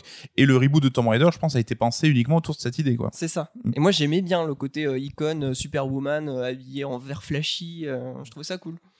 T'es pas pour le reboot. Puis les natu- environnements aussi étaient, les environnements étaient aussi beaucoup plus colorés dans les jeux Oui. précédents. Là tout est Après, gris, ça reste très très beau Oui, quand même, euh, les, les il y avait des Ouais, dinosaures aussi il euh, dans les premiers. donc, euh, y avait des dinosaures, c'était cool. Oui, oui, si tu veux. Moi j'aimais bien. Ouais. Ok, bah, je crois qu'on va finir ce tour de table euh, par, euh, je pense, un blasphème assez- assez sympa. Et je suis très fier de moi, surtout. euh, Là, Uriah, il est en train de Ah. changer ses plans, là, je pense. Ça va être non, une non, je attaque change- non, ad je change pas mes plans. Je change pas mes plans. bah non Donc, justement mon- bah oui, justement, mon surcoté à moi, pour le coup, est un peu facile parce que je m'attaque euh, au numéro 1 de tous les jeux vidéo Ah confondus, c'est-à-dire Breath of the Wild. Hop. Et hop, voilà, c'est fait. numéro 1 de la décennie Donc, mais euh, vraiment, c'est presque, il faut prendre par définition euh, ce qui est surcoté. C'est que là, il est jugé aujourd'hui unanimement comme le plus grand jeu vidéo de l'histoire du jeu vidéo. Donc, au-delà du fait que c'est assez récent, moi je me fous du recul. hein, c'est vrai que c'est des jeux très récents, euh, je les adore et je les mets très haut dans le panthéon. Mais le problème que j'ai, c'est que il a révo- donc Breath of the Wild a révolutionné le monde ouvert. Ce qui est cool parce que le monde ouvert, c'est un peu le jeu vidéo de ces dix dernières années. Donc, Breath of the Wild qui arrive à, le, à détourner les codes et à en faire quelque chose de nouveau, à le renouveler. Rien que pour ça, c'est un marqueur de l'histoire. Ok, c'est phénoménal, c'est génial. mhm. Néanmoins, moi, ce qui me dérange, c'est que qu'il soit numéro un de tous les jeux ever, mais qu'il soit qu'une révolution de gameplay, ça, ça me dérange. C'est pas, pour moi, euh, Breath of the Wild, c'est pas un jeu total. C'est un jeu systémique. Ouais. Au niveau du game, du, du monde ouvert, il est ina- inatteignable, intouchable. Il y a rien à dire. Mais euh, même son histoire est systémique. Alors Ouais. ça, je trouve ça intéressant presque. Tu vois, le fait qu'il y ait des bribes d'histoire à gauche, à droite, mais c'est presque à l'image de son gameplay. C'est un truc qui est euh, imaginé autour de son système. Il n'y a pas de narration. Il y en a, mais elle est, euh, elle est parcellaire, on va dire. Euh, L'univers, moi, je le trouve assez lisse dans le sens où il est assez euh, il y a une unité autour de tout le monde euh, il n'y a pas grande euh, différence alors oui il y a de la glace oui il y a des flammes il y a de la lave et puis des fois il y a des, des montagnes Mhm. mais euh, je trouve qu'il y a une unité et il se et par sa perfection je le rapproche vachement au Ocarina of Time Euh, là où Ocarina of Time je trouve intouchable parce que justement lui il était extrêmement varié c'est à dire qu'il y avait des gros donjons avec des grosses entités et il était vraiment alors que Breath of the Wild tu vois même ne serait-ce que ces quatre gros donjons ben, c'est un peu les mêmes le coup des sanctuaires, ah ouais, c'est génial. C'est un peu les mêmes quand même. Et donc, je pense qu'il a mis une telle claque à l'industrie, presque que la claque, elle nous a assommés, tu vois, elle nous a endormis. Et on a fait, ah ouais, c'est le plus grand jeu de l'histoire. Ouais. Et je pense que c'est le prochain Zelda qui sera peut-être le plus grand jeu de l'histoire. Parce que comme de Ocarina à Majora, ils vont récupérer ce système qui est, je le répète, fabuleux et incroyable et intestable, et ils vont y ajouter de l'âme. Oui. Ils vont y ajouter euh, du cœur. Ce qui, à mon sens, manque à, à Breath of the Wild. Il est sonné, Nico. Comme, euh, Nico, je vais te laisser euh, quelques minutes pour, euh, digéré. pour digérer tout ça. Je suis d'accord avec toi sur les petits défauts que tu dis sur, euh, concernant les donjons. Euh, effectivement, ça m'avait un peu déçu parce que le premier que j'avais fait, moi, c'était les auras. Toute la progression pour aller chez les auras, puis le donjon ultra épique ou pour grimper sur le donjon, on est sur l'eau, etc. Enfin, c'était vraiment extraordinaire. Et puis après, quand j'ai fait les suivants, je fais ah mince, finalement, c'est un peu. euh, pareil. c'est un peu pareil, ça, plus les sanctuaires qui sont trop nombreux, avec toujours la même musique, toujours le même style d'énigmes et tout. Alors, ça se renouvelle à chaque fois au niveau des énigmes, mais on est dans le même délire. Il y en a trop. Ça, ça m'a un peu gêné sur le long terme. Je me suis dit, bon, quand même. Par contre, je suis pas d'accord avec toi quand tu dis euh, qu'il n'y a pas de narration. si, si, j'ai dit, qu'elle était, Oui, presque- elle était oui, mais- systémique comme le gameplay. Oui, mais en fait, la narration, je pense qu'ils ont voulu faire avec ce jeu, c'est que c'est la narration que tu te fais toi. En fait, c'est Ah. la narration de ton aventure. La narration de comment tu vas euh, vivre à l'instant T, c'est-à-dire que c'est pas la narration euh, au sens euh, la diégèse, l'univers, l'histoire de, de Zelda, Ganon et compagnie, mais vraiment ta narration toi en tant qu'explorateur de ce monde. Et je pense que c'est ce qu'ils ont essayé de mettre en avant, le, le côté euh, bah, finalement presque tu personnalises ton aventure, Oui, personne va démarrer de la même manière, personne va aller au même endroit en même temps. Est-ce Et, que c'est pas un peu facile? Tu vois? Ce serait facile si euh, dans le concept, mais après c'est comment tu le mets en avant. Et là, ce qu'ils ont mis en avant, c'est qu'il y a plein de petits détails de partout, dans la, déjà dans le plaisir de, de l'exploration, comment ils ont reconstruit le monde ouvert, dans, les, dans le fait de pouvoir se faire à manger, de se faire un feu de camp, de se faire ceci. Hmm. Euh, dans les petites découvertes, une surprise que tu peux avoir, par exemple, tu dis, Mehdi qu'il n'y a pas d'âme, mais moi, par exemple, les tout moments, claquer les découvertes. Tu te tapes une montagne la plus haute et tu vas, tu, tu vois un vieux Koroku là, tu fais merci, tu fais non. non, tu fais des, pour moi, les mont- pour moi, c'est plus là, justement, on va dans la montagne enneigée, qui est pas du tout euh, un endroit obligatoire du jeu, et se retrouver face au dragon flottant dans les airs avec la trop belle musique. Bah moi, c'est des moments magiques qui, je trouve, ont, C'est bien, ont t'as une âme en faire 4, fait. il y en a 4 de raps. Ça ou encore euh, le, le cerf euh, en hommage à Mononoke que il faut faire la quête en fait on, on- il apparaît qu'à un moment précis de la nuit ou je sais pas quoi et bon c'est Oui, voilà mais des ça, moments ça, a très ça va contre ce que tu dis. Ça, ça a été fait par Nintendo pour que tu y tombes dessus. Le cerf. C'est absolument Oui, pas mais une c'est de la tu- narration Oui, mais c'est pas une, c'est pas, pas oui mais en fait c'est quelque chose que tu fais, construit toi. comment aller jusque là comment voir le machin et en fait c'est quand j'ai J'ai jamais en mémoire moi, des, mémo- Y a- des y a les- moments comme les tu dis par exemple Oui. où je sais pas j'avais plus d'endurance et j'étais en train de monter une, une, une montagne et puis je me suis retrouvé à glisser ah, je Oui. me suis- tu vois et ça il y a que moi qui l'ai ça il y a vécu que toi qui l'as vécu qui l'a Ouais. vécu oui. oui mais c'est les deux c'est à dire qu'il y a les deux qui sont là présents Donc pour moi, c'est pour ça que le, le jeu, malgré tout, arrive quand même à raconter, à raconter quelque chose. Après, euh, c'est vrai que si on s'attarde sur l'histoire en elle-même, bon, ils ont tenté des trucs avec la personnalité de Zelda qui est un peu différente, mais euh, ça reste du Zelda. Enfin, bon, les histoires de Zelda n'ont jamais été euh, grandioses non plus. En tout cas, les scénarios. Mm. Les histoires, elles sont jolies, elles sont belles, elles sont métaphoriques, mais les scénarios en eux-mêmes, ils n'ont jamais été très oui, palpitants ni vrai, très présents. hein. C'est Bien sûr, non, non, mais là, là t'as raison. Non, mais c'est plus dans son statut de numéro un des jeux vidéo de l'histoire. Pour moi, le numéro un des jeux, tout, tout genre confondu, il se doit d'être, à mon sens, ça ce n'est que mon avis, mais un jeu total. Un- au moins un jeu qui va être, tu vois, euh, qui va avoir une histoire et un gameplay, un système et une narration. Oui. Forcément, tu vois, ça peut. Tetris ne peut pas être, à mon sens, le plus grand jeu de l'histoire. Ce n'est que du gameplay. Street Fighter ne peut pas, c'est que du gameplay. Non, mais encore une ce fois, il y a une narration, c'est juste qu'elle n'est pas si euh, extraordinaire. Si on parle vraiment de la narration du Ouais, bah scénario. voilà, mais je le mettrai pas en numéro un de oui, non, mais je peux comprendre là-dessus. De mettrai, toute façon, moi, je le mets pas non plus en numéro 1 des meilleurs jeux de tous les temps, mais c'était pour euh, Oui, rebondir bah oui, sur, faut bien que. sur cette question de la narration. Après, je pense que justement, si les gens ont tendance à le mettre si haut, c'est parce que bah, tout le monde a réussi à se l'approprier à sa façon, et donc du coup, c'est une expérience très personnelle pour tout le monde au Oui, final, oui. euh, qui, est, qui, qui est regroupée au sein du même jeu. Mais je pense qu'on va sentir, comme tu dis, Mehdi, le, le, le- le- le- les, problèmes de Breath of the Wild, si on peut parler de problèmes, quand euh, la suite va sortir. Et là, on se dira, ah bah oui, mais en fait, il manquait un petit truc, parce que c'est vrai qu'il y a ce côté dans Breath of the Wild qui est, et c'est euh, assumé, hein, c'est, voilà, on te donne une carte et démerde-toi. Va t'amuser, va, euh, va monter sur des montagnes, va chasser des dragons, euh, va faire des, des- des sanctuaires et compagnie. Et donc c'est vrai qu'on a tendance à se dire, bah c'est un petit peu paresseux comme formule, mais en même temps, moi c'est un jeu que j'adore quand même. Je pense que tu l'as aussi apprécié, Bien mine de sûr, rien, ah Mehdi. oui, oui. Et euh, c'est euh, c'est un jeu que j'adore parce que il est, il est, il est super plaisant et tu as justement ce petit truc, cette appropriation euh, face à chaque moment que tu es en train de vivre dans le jeu parce que tu te dis c'est moi qui ai décidé d'aller là, on m'a pas dit d'aller là, j'y suis allé tout seul comme un grand et au final j'ai vécu ces aventures et puis je suis content de les avoir vécues. Et j'y suis allé tout seul avec beaucoup de plaisir en Oui. fait. Et c'est pour Oui, moi c'est ça quand tu dis formule paresseuse, oui dans le concept, mais encore une fois l'application, la mise en application d'avoir réussi à faire un level design Oui, aussi travaillé et aussi invisible presque en fait, euh, ça c'est un, c'est ça le coup de, enfin le coup de force du jeu par rapport à la manière dont il a renouvelé l'open world, c'est vraiment mais c'est par il a fait d'un truc qui est- qu'ils n'arrivaient pas à gérer en termes de level design micro. Et là l'avoir réussi la- le, le synthétiser avec le level design macro et enfin d'en avoir fait vraiment quelque chose de d'intelligent. Et c'est aussi ce qui a été fait après avec Death Stranding. Oui. Euh, et ça c'est il a fallu attendre quand même ouais, 10 ans avant qu'on ait droit à un open world aussi euh, aussi travaillé. Donc voilà, c'est euh, peut-être qu'on peut considérer ça paresseux de- d'offrir un monde ouvert comme ça aux, Mm. aux joueurs, mais c'est un monde ouvert qui est tellement soigné dans chaque détail et qui a réussi à rendre ça de manière vraiment organique dans la progression. Pour moi, c'est c'est ça, c'est brillant quoi. Après, j'ai reconnu, moi, la, la révolution, hein, le fait Oui, qu'ils ont révolutionné le monde ouvert. Moi, ce que je lui reproche, entre guillemets, c'est sa position de numéro 1 ever. Mais déjà, enfin, t'es es fan de Majora's Mask et euh, tu sais, euh, je pense euh, malgré ce que t'avances par rapport à la suite de Breath of the Wild, que le, le préféré restera Breath of the Wild dans le cœur de la majorité, comme c'était le cas pour Ocarina of Time, C'est possible, parce qu'il coup- sera plus clivant. Oui, ou Voilà. le pouvoir de la nostalgie. Mhm. C'est vrai que Ocarina of Time a été à son époque une révolution, le, le jeu en 3D, le jeu d'aventure, et on se rappelle tous d'Ocarina of Time et Majora, c'est le moins vendu, euh, Mhm. personne n'y a joué, et moi c'est pourtant mon préféré. Quoi. Mm. Coucou. Bah, en fait, je suis assez d'accord avec ce que tu as dit. Et je comprends ce que tu dis. euh, et même ce que vous avez euh, dit derrière. Voilà, donc c'était très intéressant. Mais euh, je, Rebelle-toi. enfin, là où je suis pas d'accord, Oui, là où je suis pas d'accord, c'est sur le côté paresseux. Je vois ce que vous voulez dire.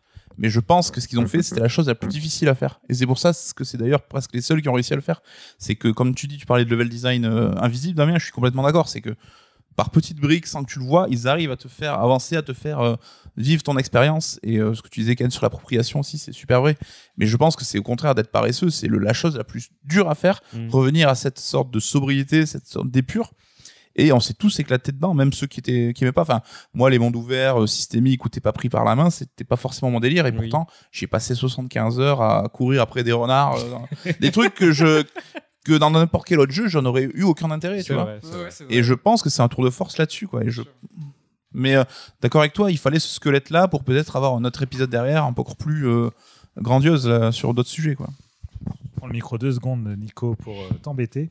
Non, c'est pour dire que par contre, je sais pas si forcément pour la suite. Enfin, tu vois, tu parles de Majora's Mask, mais Majora's Mask est beaucoup plus euh, ramassé en termes d'univers par rapport à. Euh, En tout cas, euh, conceptuellement, que par rapport à Ocarina of Time. Et je sais pas s'il serait capable de faire un jeu aussi fourni, aussi large, vaste que le premier Breath of the Wild et d'avoir en même temps une singularité telle qu'on peut la retrouver dans, dans Majora's Mask. Ça, Ouais, ça ça, va être la, voilà, la nous, surprise nous le euh, dira. en tout cas. avec le sûr. Ludo, est-ce que tu as joué à Zelda? Alors moi j'ai pas fait Breath of the Wild, mais si c'est lui qui a inspiré le level design de Death Stranding, bah, je lui dis merci parce que Death Stranding c'est trop bien, jouez-y.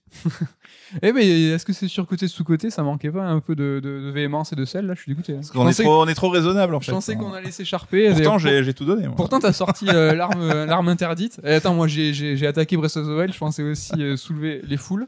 Euh, voilà pour ce grand tour de table sur les surcotés, sous-cotés. N'hésitez pas, vous, à nous dire bah, quel est votre jeu surcoté et sous-coté. Et euh, je sais pas en fait si je conclue l'émission ou si je passe sur une autre rubrique. Je sais pas. Vous allez voir. Alors là, si ça part en vrai débat ou si c'est générique. C'est parti.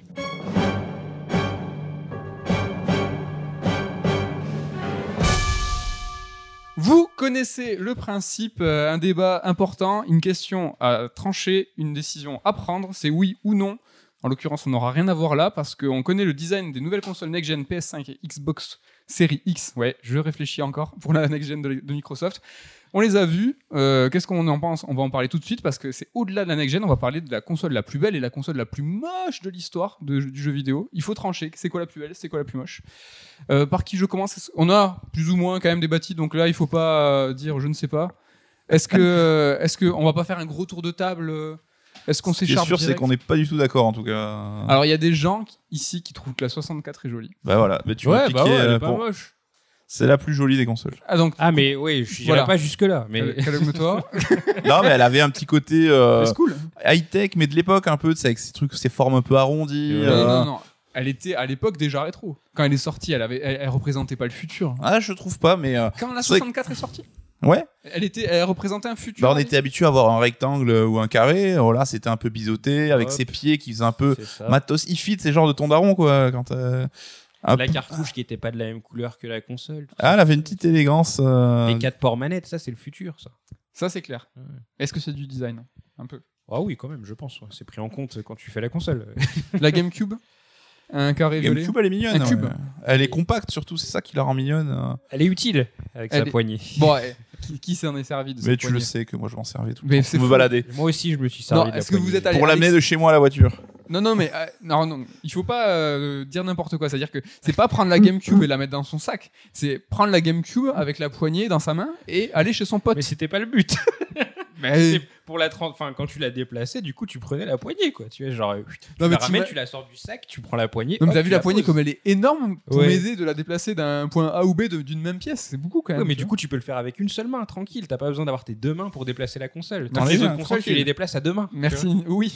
La GameCube, c'est vrai qu'à une main, je la prends pas du tout. C'est tellement elle est énorme. En dehors de la poignée, euh, enfin, si t'essayes de la pécho comme ça, la console, je sais pas si tu peux. hein. Donc la 64 quand même bien placée pour coucou.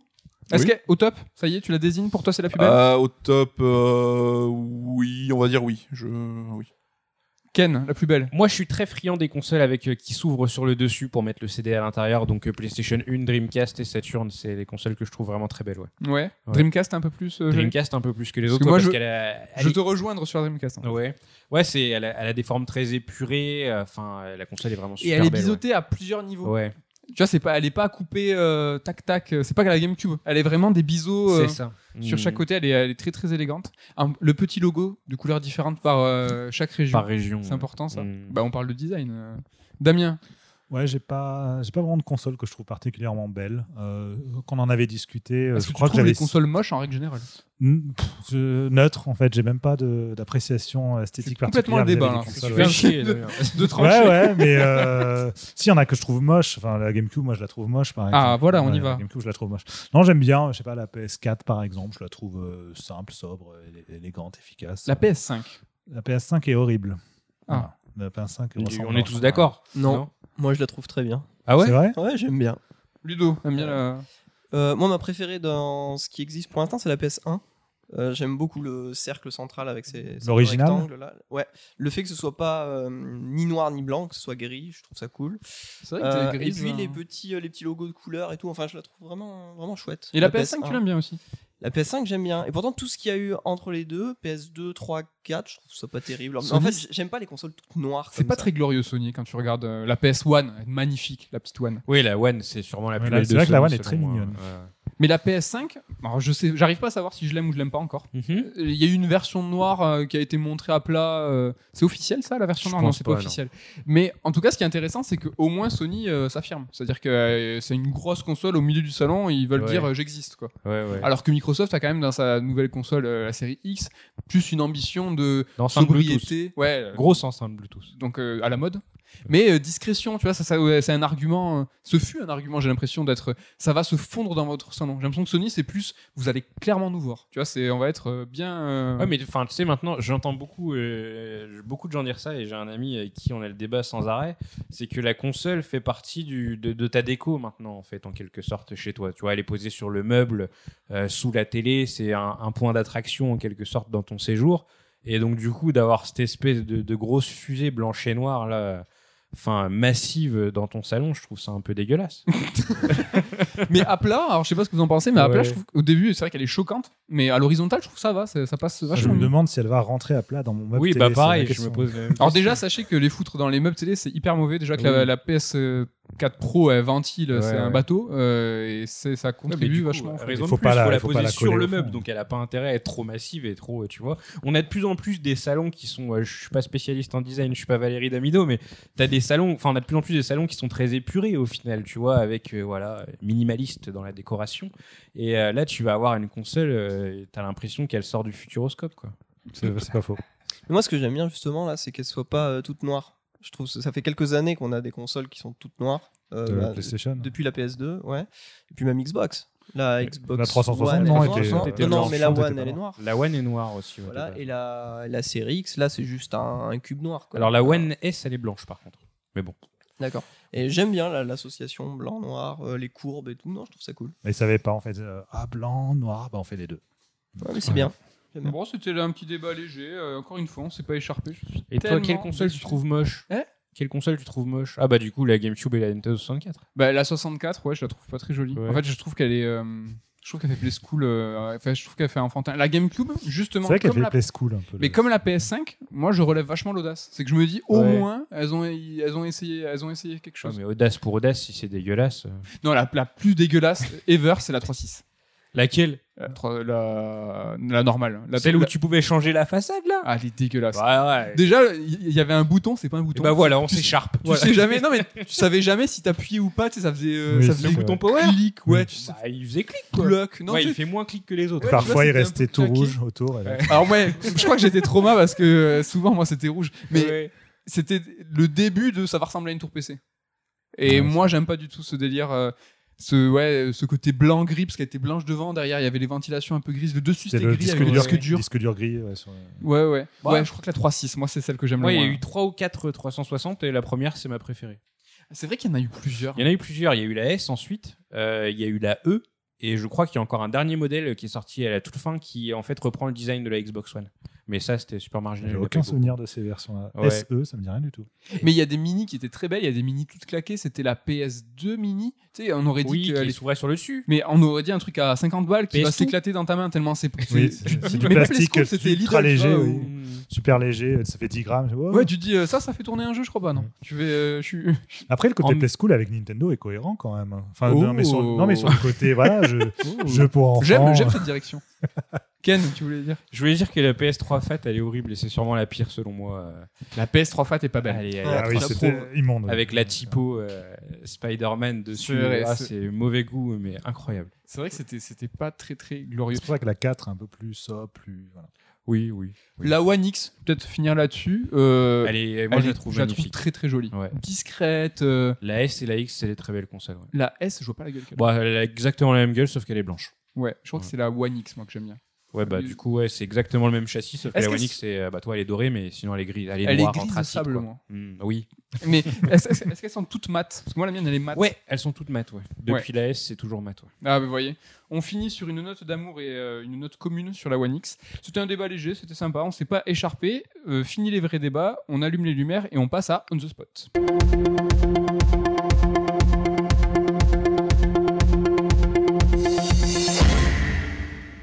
On the Spot, quatre sujets d'actu cette fois, pas de polémique et pas de de trollesque quoi. Si peut-être je Ludo n'est pas là à chaque fois donc ça sera à lui de choisir. 1 2 3 4 1 2 3 4 sujets, c'est à toi Ludo de me dire. 3 3 Ah ben là du coup euh, oui, on va s'écharper moyen, c'est plutôt un fait d'actualité, on va essayer de creuser un petit peu ce sujet, les marchés parallèles des versions physiques en fait, Euh, on voit un peu popper plusieurs éditeurs qui éditent le même jeu, euh, des jeux souvent qui sont dispo en démat mais pas en physique. On a des noms qui arrivent, euh, Limited Run, I Am 8-bit, Signature, Just for Games.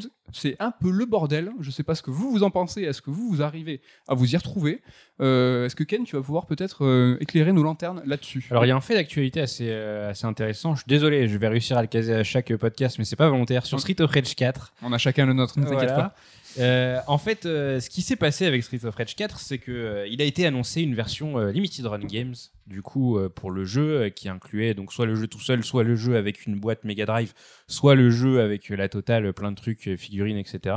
Et en fait, c'était avant la sortie. Je vais, te Avant couper- la- je vais souvent te couper parce que pour te poser des Ouais, pas de questions euh, un C- peu. C'était avant la sortie du jeu. Oui. Et euh, donc, c'était un bordel parce que du coup, tu pouvais préco le jeu en physique avant la sortie, mais tu le recevras après la sortie. Enfin, c'était assez compliqué déjà au sein même de Limited Run. Et est-ce que Limited Run, c'est des éditions qui sont distribuées en grande distribution façon Micromania? Justement, Ah. c'est là que ça devient intéressant, c'est qu'en fait, la- il il y a eu jamais, il y a jamais eu de communication sur le fait que le jeu allait sortir dans le circuit euh, distribution traditionnel. D'accord, donc Et- il fallait passer par Limited Run Voilà, si tu voulais donc- une version physique. Moi, dans tous les cas, je voulais la version Limited Run, donc je me suis pas senti floué parce que je voulais la version la plus ouf possible et c'est eux qui l'a proposé en l'occurrence. Mais le jeu allait aussi sortir en boîte, sauf que ça a été, euh, ça a été passé sous silence pendant très longtemps et euh, assez tardivement. euh, Donc le réseau de distribution classique. là. Voilà, c'est ça. Assez tardivement, je crois que c'était sur la fin des préco Limited Run, voire même qu'elles étaient finies.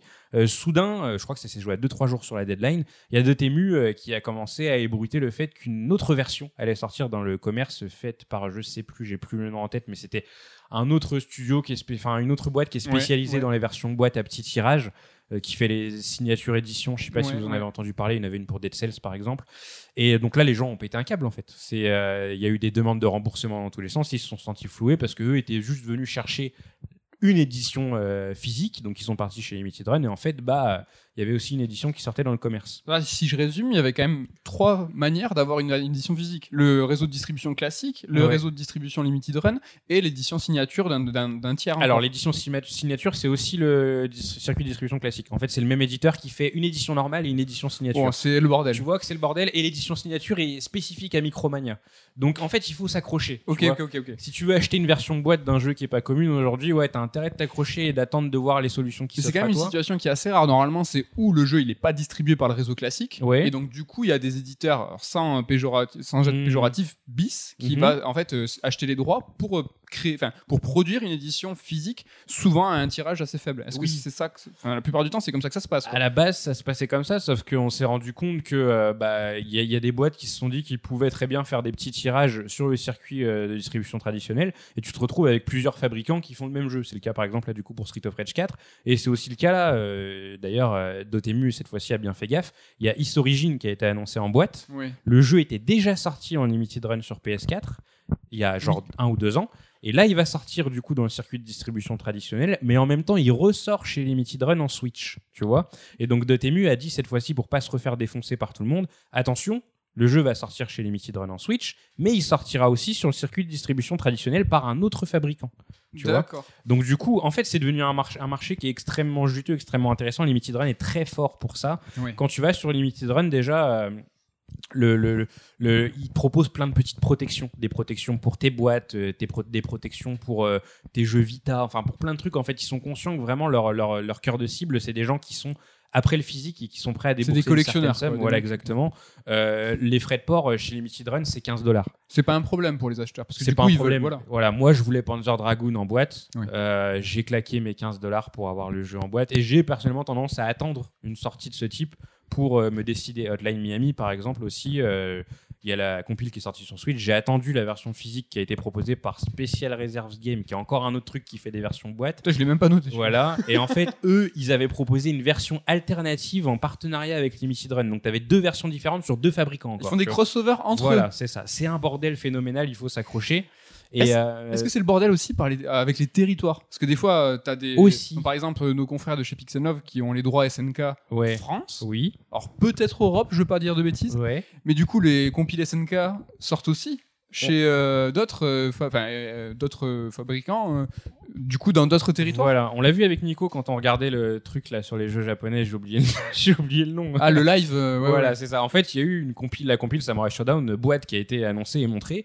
Et dans les, nous on regardait ça sur du coup Gamecult et Yes. Dans le, la chatbox Gamecult, t'avais plein de gens qui étaient en mode euh, attends mais du coup c'est la version Pixel Love, il y a un truc en plus, en moins, machin. Ils étaient perdus parce que ouais, justement t'as aussi des accords par euh, Territoire, du par coup. territoire. Voilà, la- encore autre chose sur Street of Rage 4. Encore une fois, t'as une version spécifique au Japon avec des bonus qui sont que dans cette version japonaise.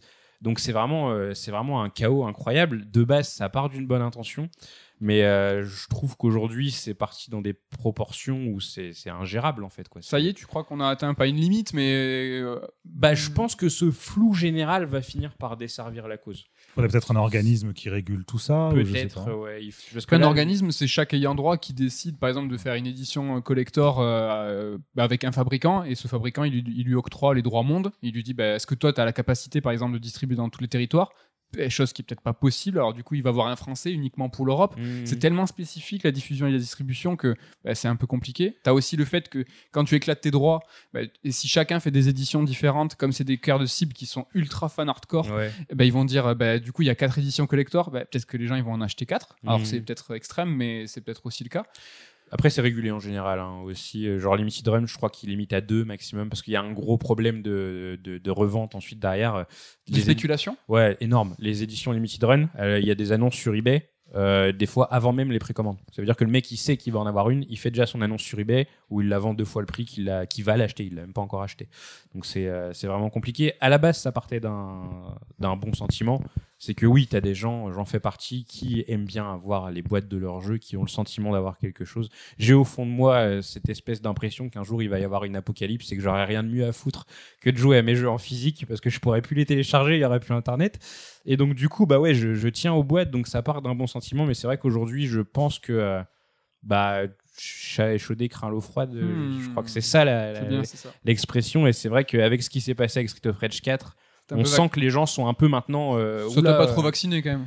Pas encore. euh, bah si, Si si, si, parce Ah ouais que bon, Street of Rage 4 c'est un cas bien spécifique. Ouais. Comme je t'ai dit, je voulais vraiment la version la plus ouf possible. Là, Is Origin, si jamais ils avaient pas communiqué sur le fait qu'il allait avoir une version, euh, une version magasin, Yes. j'aurais préco le jeu aujourd'hui sur Limited Run.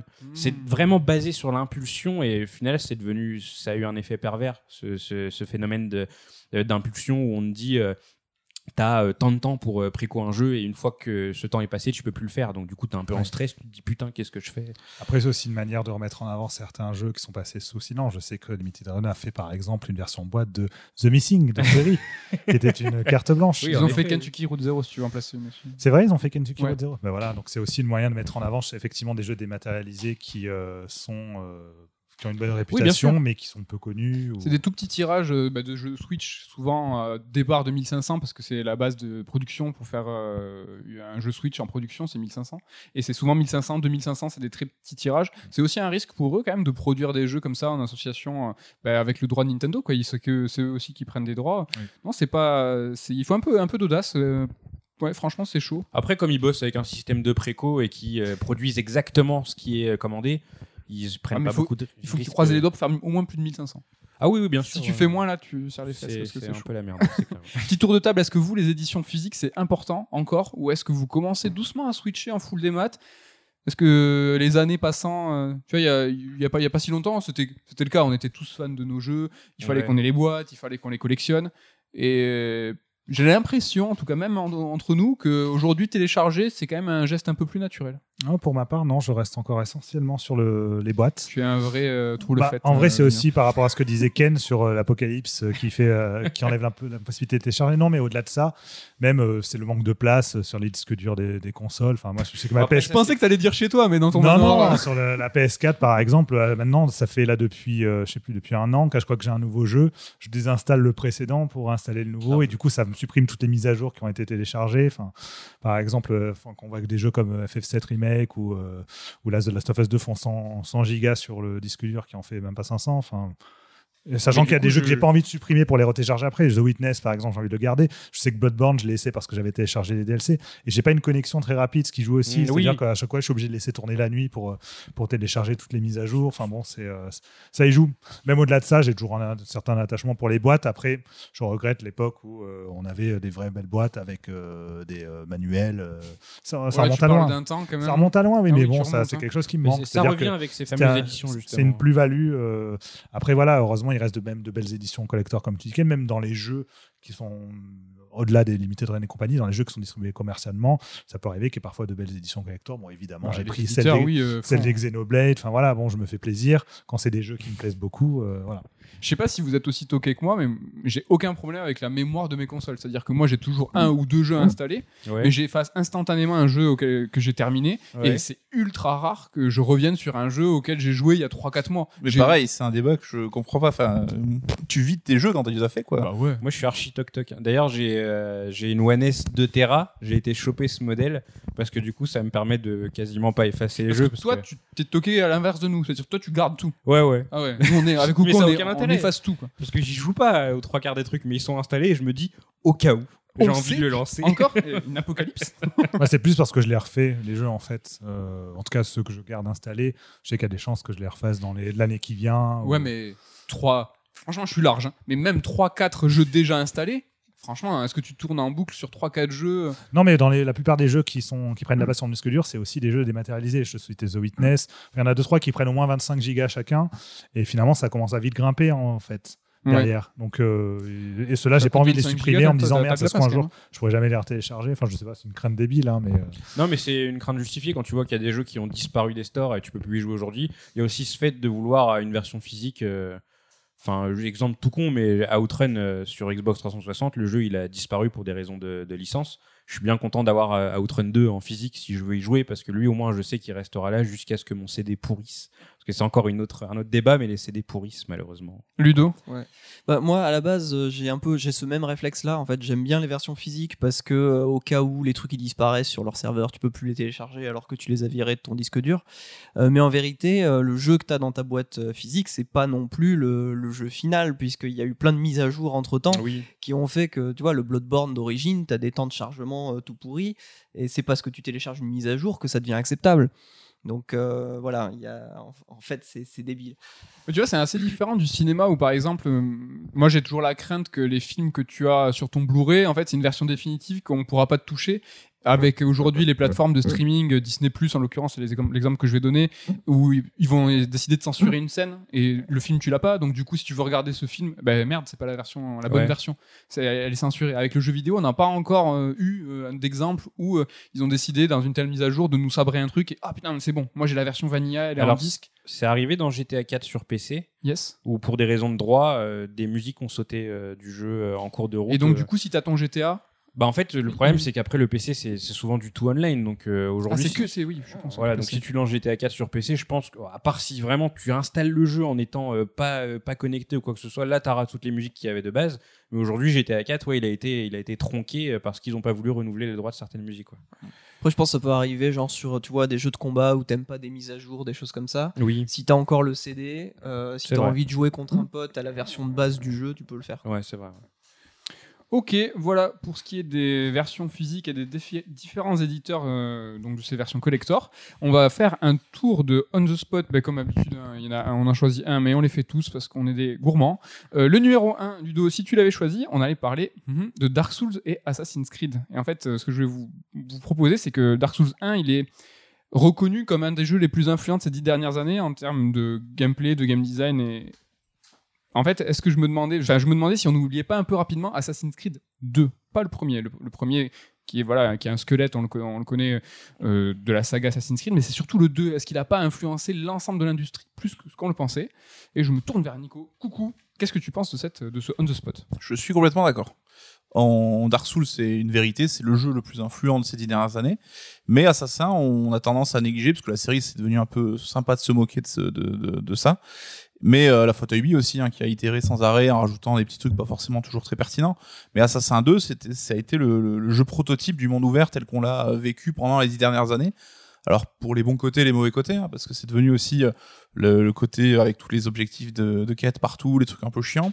Mais quand on prend un Horizon ou ce genre de choses, c'est le, canevas de Assassin 2. euh, Breath of the Wild, on en a parlé tout à l'heure, les tours. C'est vrai qu'il a su briser le, canevas Assassin's Creed avec monter en haut de, d'un point le plus haut et puis tu vois le- la map qui, qui apparaît avec tous les points d'intérêt. C'est la même chose dans Breath of the Wild, mais ils ont su le twister en disant Mm. ah ben non finalement ça va pas apparaître sur la map, tu vas, tu vas devoir arpenter, mais il- c'est le même. Il y a quand même ce, ce fond, ce fond est là. Ouais, et puis je trouve que c'est euh, assez élégant comme solution qu'ils avaient trouvé que en montant en hauteur, ben, tu peux repérer ce qu'il y a autour de toi et ça apparaît sur ta carte. Et c'est pour ça que ça a fait école derrière. Quoi. Et dans Horizon, encore une fois, tu as les grandes créatures qui ressemblent à des girafes que tu dois pirater pour voir aussi ce qu'il y a autour. Et c'est devenu, euh, dans, enfin, dans Far Cry, dans tous les jeux, on les a retrouvés. Quoi. Qu'est-ce que vous en pensez Assassin's Creed 2 Est-ce que c'est pour vous un parangon euh, du monde ouvert? C'est une horreur. non, je l'avais pas trop apprécié. Arrête, en fait, euh, là, ma question, c'est plus euh, dans mes souvenirs. Ça, c'était déjà dans le premier, en fait. Oui. Voilà. Oui, oui, c'était déjà l'an premier, mais le 2, Assa- enfin, Assassin 2, c'est. euh, Oui, c'est celui qui a en gros, voilà, c'est la formule, elle est là, boum, on- maintenant ouais, elle voilà, c'est le, c'est le, le- le nouveau, le nouvel exemple. Quoi. Oui, c'est vrai.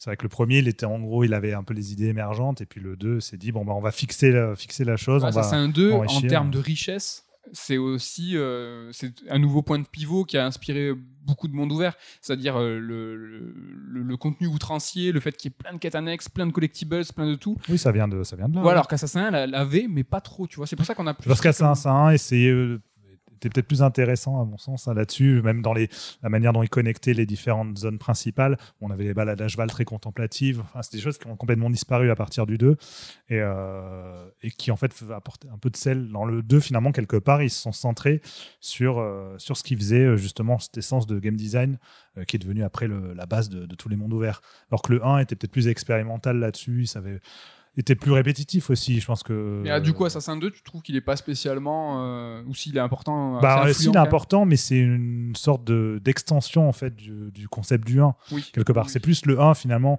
qui a marqué un tournant et le la question 2 à qui a euh, ouais, et le 2 qui a posé le base. Mais en même temps, finalement, c'est la même chose pour Dark Souls. C'est-à-dire que finalement, le 90% de ce qu'il y a dans Dark Souls était déjà dans Demon Souls. C'est pour ça que ouais, j'ai pas Voilà, donc on a, on a une logique derrière. C'est vrai que c'est Dark Souls qui a imposé la base. Et tout comme Assassin's Creed 2 a imposé quelque part cette règle, cette manière de penser les, les mondes ouverts. Ludoken, Assassin 2. Moi, je suis d'accord euh, sur l'influence que ça a eu. L'influence, elle est considérable. Néfaste. Après, est-ce que c'est une bonne chose ou pas? Après, est-ce que c'est une bonne chose ou pas? Voilà, pour moi, c'est pas forcément une bonne chose parce que j'aime pas trop les mécaniques euh, que l'on voit dans tous ces triple A euh, occidentaux monde ouvert en fait. Ce qu'on voit un Toujours petit peu dans Ghost of Tsushima là déjà, tu vois. Tu regardes les, Ouais, mais les tu vois, phases de gameplay de Ghost of Tsushima, tu vois du Assassin's Creed dedans. Ouais, mais on en, on en retire que le mauvais, tu vois. C'est euh, le côté très mécanique de l'infiltration, alors que Assassin, finalement, l'infiltration est très éloignée. Comme l'a dit Coucou, les, euh, quand, tu vois, quand tu dois libérer les zones euh, avec la vision de l'aigle, enfin, non, pas la vision de l'aigle, quand tu montes. Comment ça s'appelle? C'est ça? En fait, dans Assassin 1, c'était fait avec une logique. Tu vois, il y avait quand même une certaine diégèse du fait que tu devais monter dans un point assez en, en hauteur pour pouvoir voir tout le monde. Et en fait, ça a été tellement décliné à l'absurde qu'aujourd'hui, on trouve ça stupide. Mais en Ouais. fait, c'est les gens qui, enfin, c'est les jeux qui l'ont pris et qui ont, qui ont tordu le, le système dans le mauvais. Après, il y a Ouais, aussi ouais, euh, Ubisoft eux-mêmes qui ont tordu le système et qui en ont fait n'importe Ah, quoi. c'est leur faute C'est avant vrai, ouais, c'est eux qui ont un petit peu. Mais on sous-estime, je trouve, la force d'Assassin, c'est que c'est la création de mondes super vivants, super jolis, super euh, intéressants à parcourir. Enfin, c'est quand même ça à la base aussi. Et c'est vrai qu'aujourd'hui, ils nous pondent un monde ouvert par an.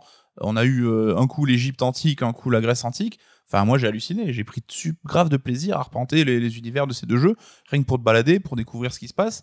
Et euh, c'est, enfin, c'est quand même une force qu'il faut pas leur enlever, quoi. Ouais, t'as raison, il y avait une certaine forme de crédibilité. Rappelez-vous Assassin 1, là, pour le coup, où le, le- le- la feature où tu pouvais te fondre à travers les croyants. Or, c'était tout claqué parce que c'était la seule moyen de se fondre, mais c'était une promesse de ouf de se dire que, comme tu le dis, coucou, il y avait un monde vivant Mhm. où tu pouvais prendre part pleinement et tu pouvais en fait te fondre dans la foule et tout.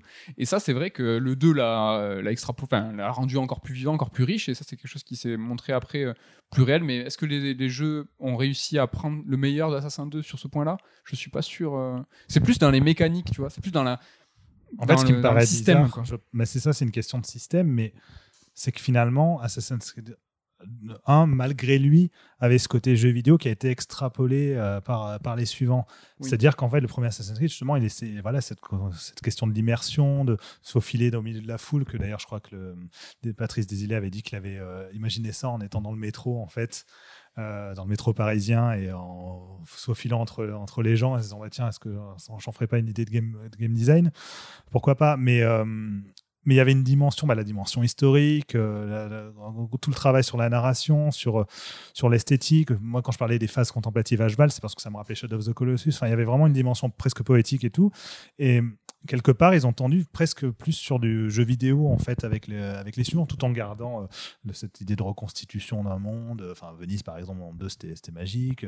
Mais tu avais, voilà, avais la, la phase euh, avec les ailes volantes, tu avais vraiment le- chaque objectif est très marqué. Et dans le premier, je pense que c'était comme c'était tout nouveau, il y avait plus cette, euh, il y avait plus cette idée de ah ben voilà, je découvre cette manière de jouer, euh, cette manière de repenter les toits, de, de, passer en, douce pour euh, pour assassiner quelqu'un. Enfin, il y, avait, il y avait quelque chose d'innovant et on voyait pas tellement finalement les les marques jeux vidéo quelque part, c'est euh, voilà, de lire la matrice de, de ce qui fait le jeu vidéo, alors qu'à partir d'Assassin's Creed 2, c'est devenu un peu systématique quelque part. C'est justement ce côté, euh, j'ai la vision de l'aigle en hauteur qui me permet tout. Ça, c'était déjà présent dans le premier, mais à force de le faire, finalement, ça devient euh, non seulement répétitif, mais vraiment mécanique, mais mécanique au- dans le sens bah, répétitif et redondant du terme. Ouais. C'est ça qui euh, finalement s'est retranscrit quelque part dans tous les, les jeux à monde ouvert, et c'est ça qui euh, per- personnellement me, me gonfle quand je vois justement des tonnes de marqueurs qui apparaissent sur une carte, qui désignent à chaque fois des points d'intérêt pas très intéressants. C'est qu'à ce côté très mécanique du bah, je vais faire ça et je vais aller voir ces marqueurs pour qu'ils disparaissent de ma carte parce que ça me gonfle d'avoir autant de trucs. Mais il y a quelque, quelque part presque une obligation de se sentir obligé d'aller fouiller ce qui ce qui est à fouiller alors que c'est pas intéressant plutôt que d'avoir l'inverse c'est-à-dire euh, ah ben je vais commencer à fouiller oh je sur quelque chose d'original donc c'est ça c'est un peu euh, Ken l'a évoqué rapidement, c'est vrai que Ubisoft a une politique éditoriale hein, au sein même de, sa production globale des différentes branches, des différents studios, et c'est vrai qu'ils ont scié la branche sur laquelle ils étaient assis, et d'avoir décliné euh, outre mesure euh, ça partout.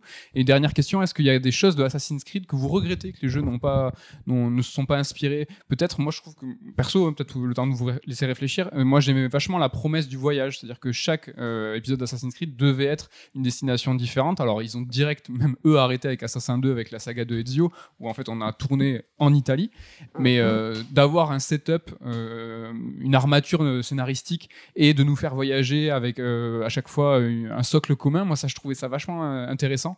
Et je n'ai pas l'impression que ça a été euh, vachement repris. euh, Mm. Ça c'est un peu dommage. Mais ouais, comme toi, ce côté feuilletonnant, j'aimais bien. Et Ouais. on voit que même eux le laissent tomber, en fait. C'est dommage.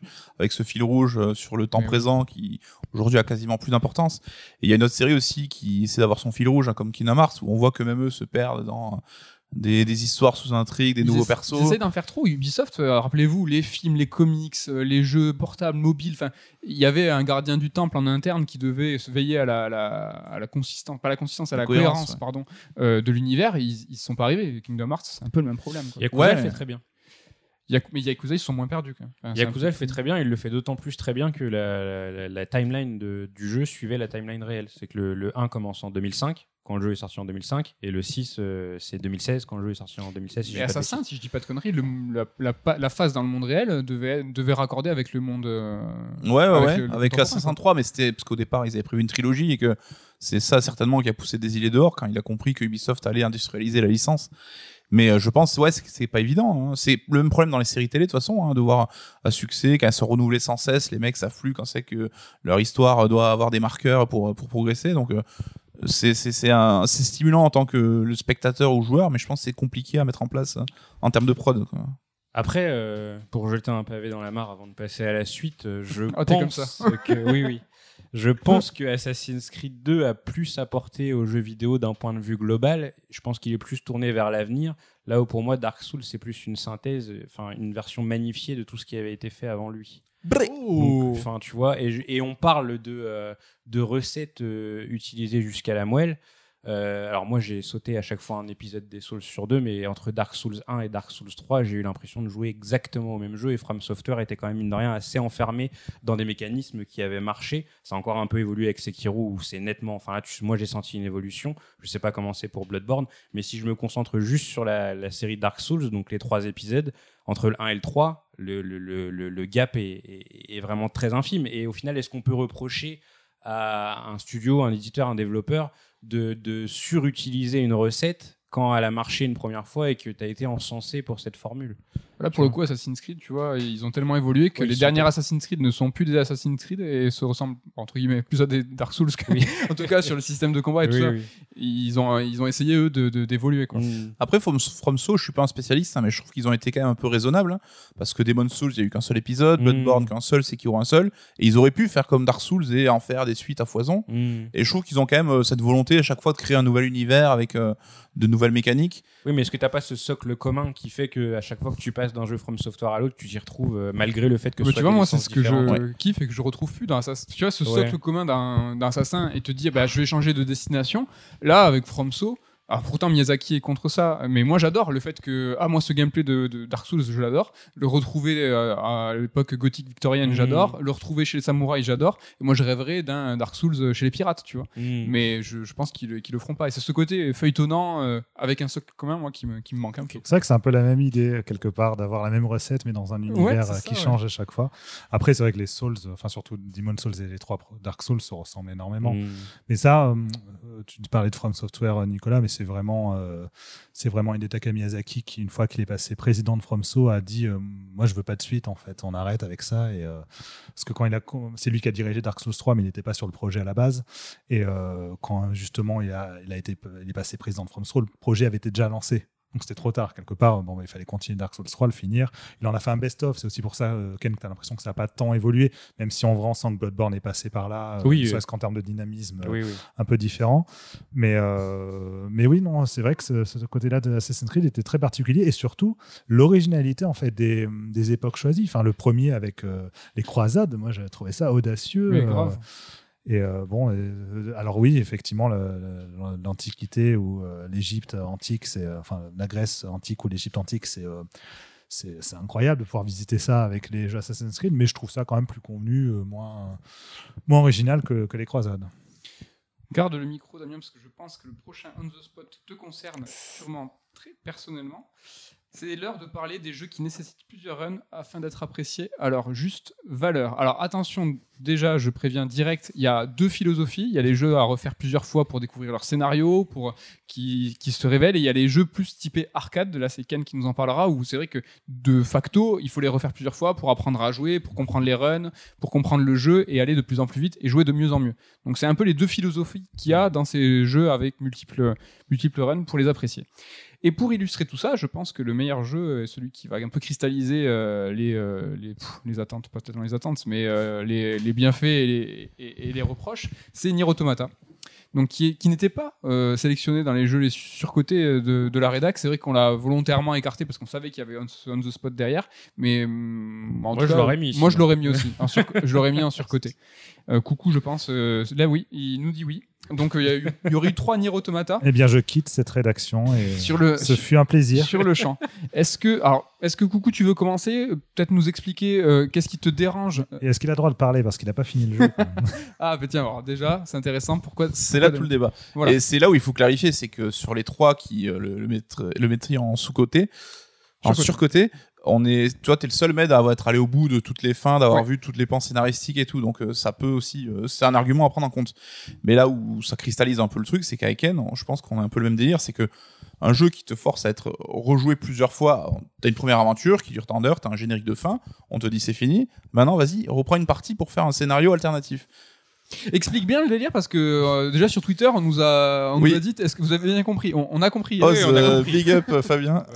Mais euh, oui, je pense qu'on a bien compris. Oui, bah, c'est. euh, je réutilise mon analyse, euh, Vas-y, vas-y. enfin, mon analogie ou pas? Ouais, mais on- C'est- Sonic Adventure 1 en fait. c'est que tu as 6 axes scénaristiques dans Sonic Adventure 1. Il faut faire les 6 pour avoir la vraie fin et machin. Donc tu as un générique à chaque fin d'axe scénaristique. Mais la globalité, c'est de faire tous les runs. C'est le même système du coup pour Nier Automata. On Ouais, a bien non. pigé le système. Non, non, c'est pas ça.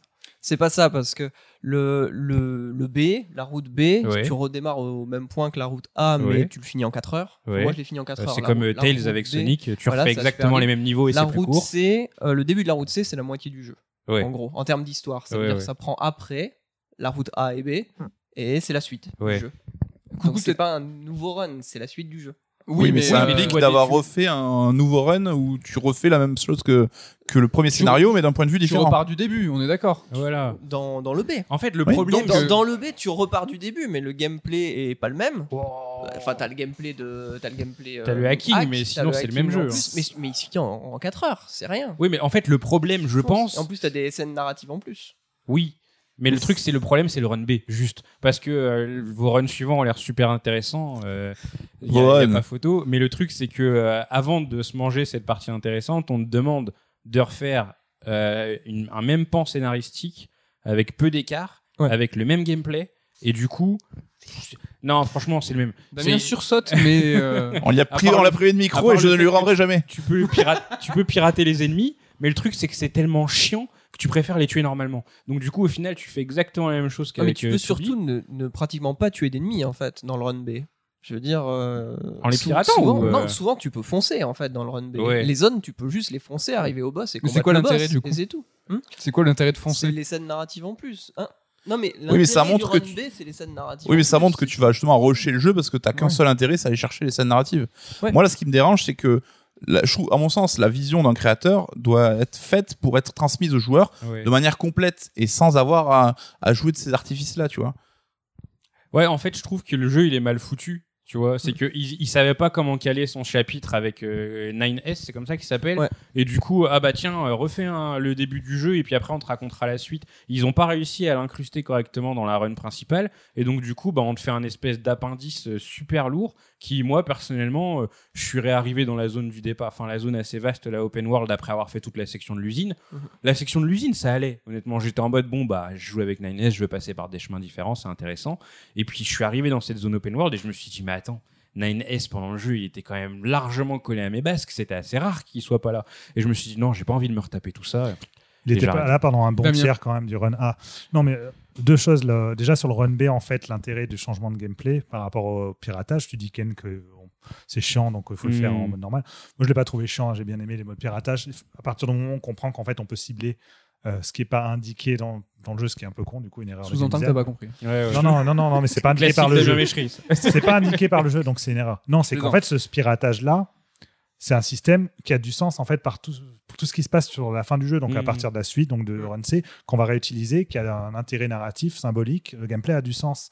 Et, euh, un- et donc c'est ça en fait, c'est un apprentissage de cette autre- forme-là, plus le fait de voir l'histoire du point de vue de quelqu'un d'autre. Alors effectivement, 9S, euh, on, le voit, euh, on le voit à plusieurs reprises euh, pendant le run il est basques comme tu dis, mais là il y a plein de scènes qu'on voit qui sont pas forcément liées à 9S en supplément. Le fait de pirater les boss, tu peux voir aussi des choses très importantes qui te mettent une autre perspective vis-à-vis des ennemis. Et comme le dit Ludo, de toute façon, c'est relativement court. Et la suite du jeu, après, est longue.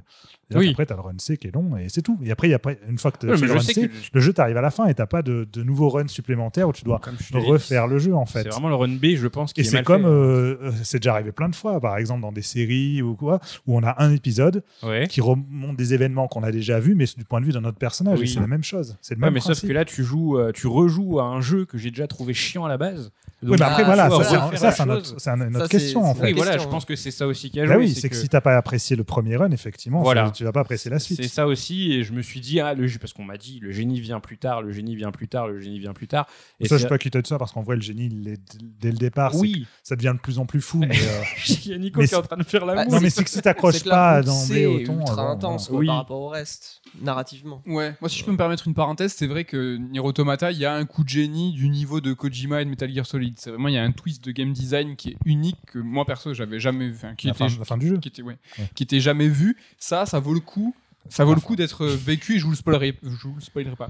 Néanmoins, euh, rien que pour ça, ça vaut le coup. rien que pour ça, ça vaut le coup. Après, c'est quand même, euh, c'est une épreuve un peu pour y arriver jusque là. Et Si on s'ennuie, oui, mais après, moi, j'avais bien apprécié. mais moi, je l'aurais- vraiment mis dans les surcotés du début de l'émission parce que je trouve que du, pan, euh, du point de vue de Tarioko, euh, ce qu'il nous explique euh, vis-à-vis de son message, il a déjà fait avec Nier Normal.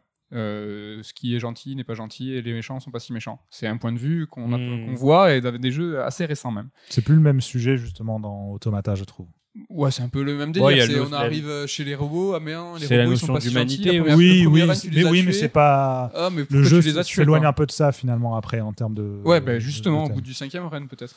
Et euh, du point de vue de Platinum, je trouve que c'est dommage parce que c'est un jeu Platinum décevant. Ouais, c'est ouais. Donc du coup, c'est. Tarioko qui se répète, Platinum qui fait pas le, le meilleur des beat'em all.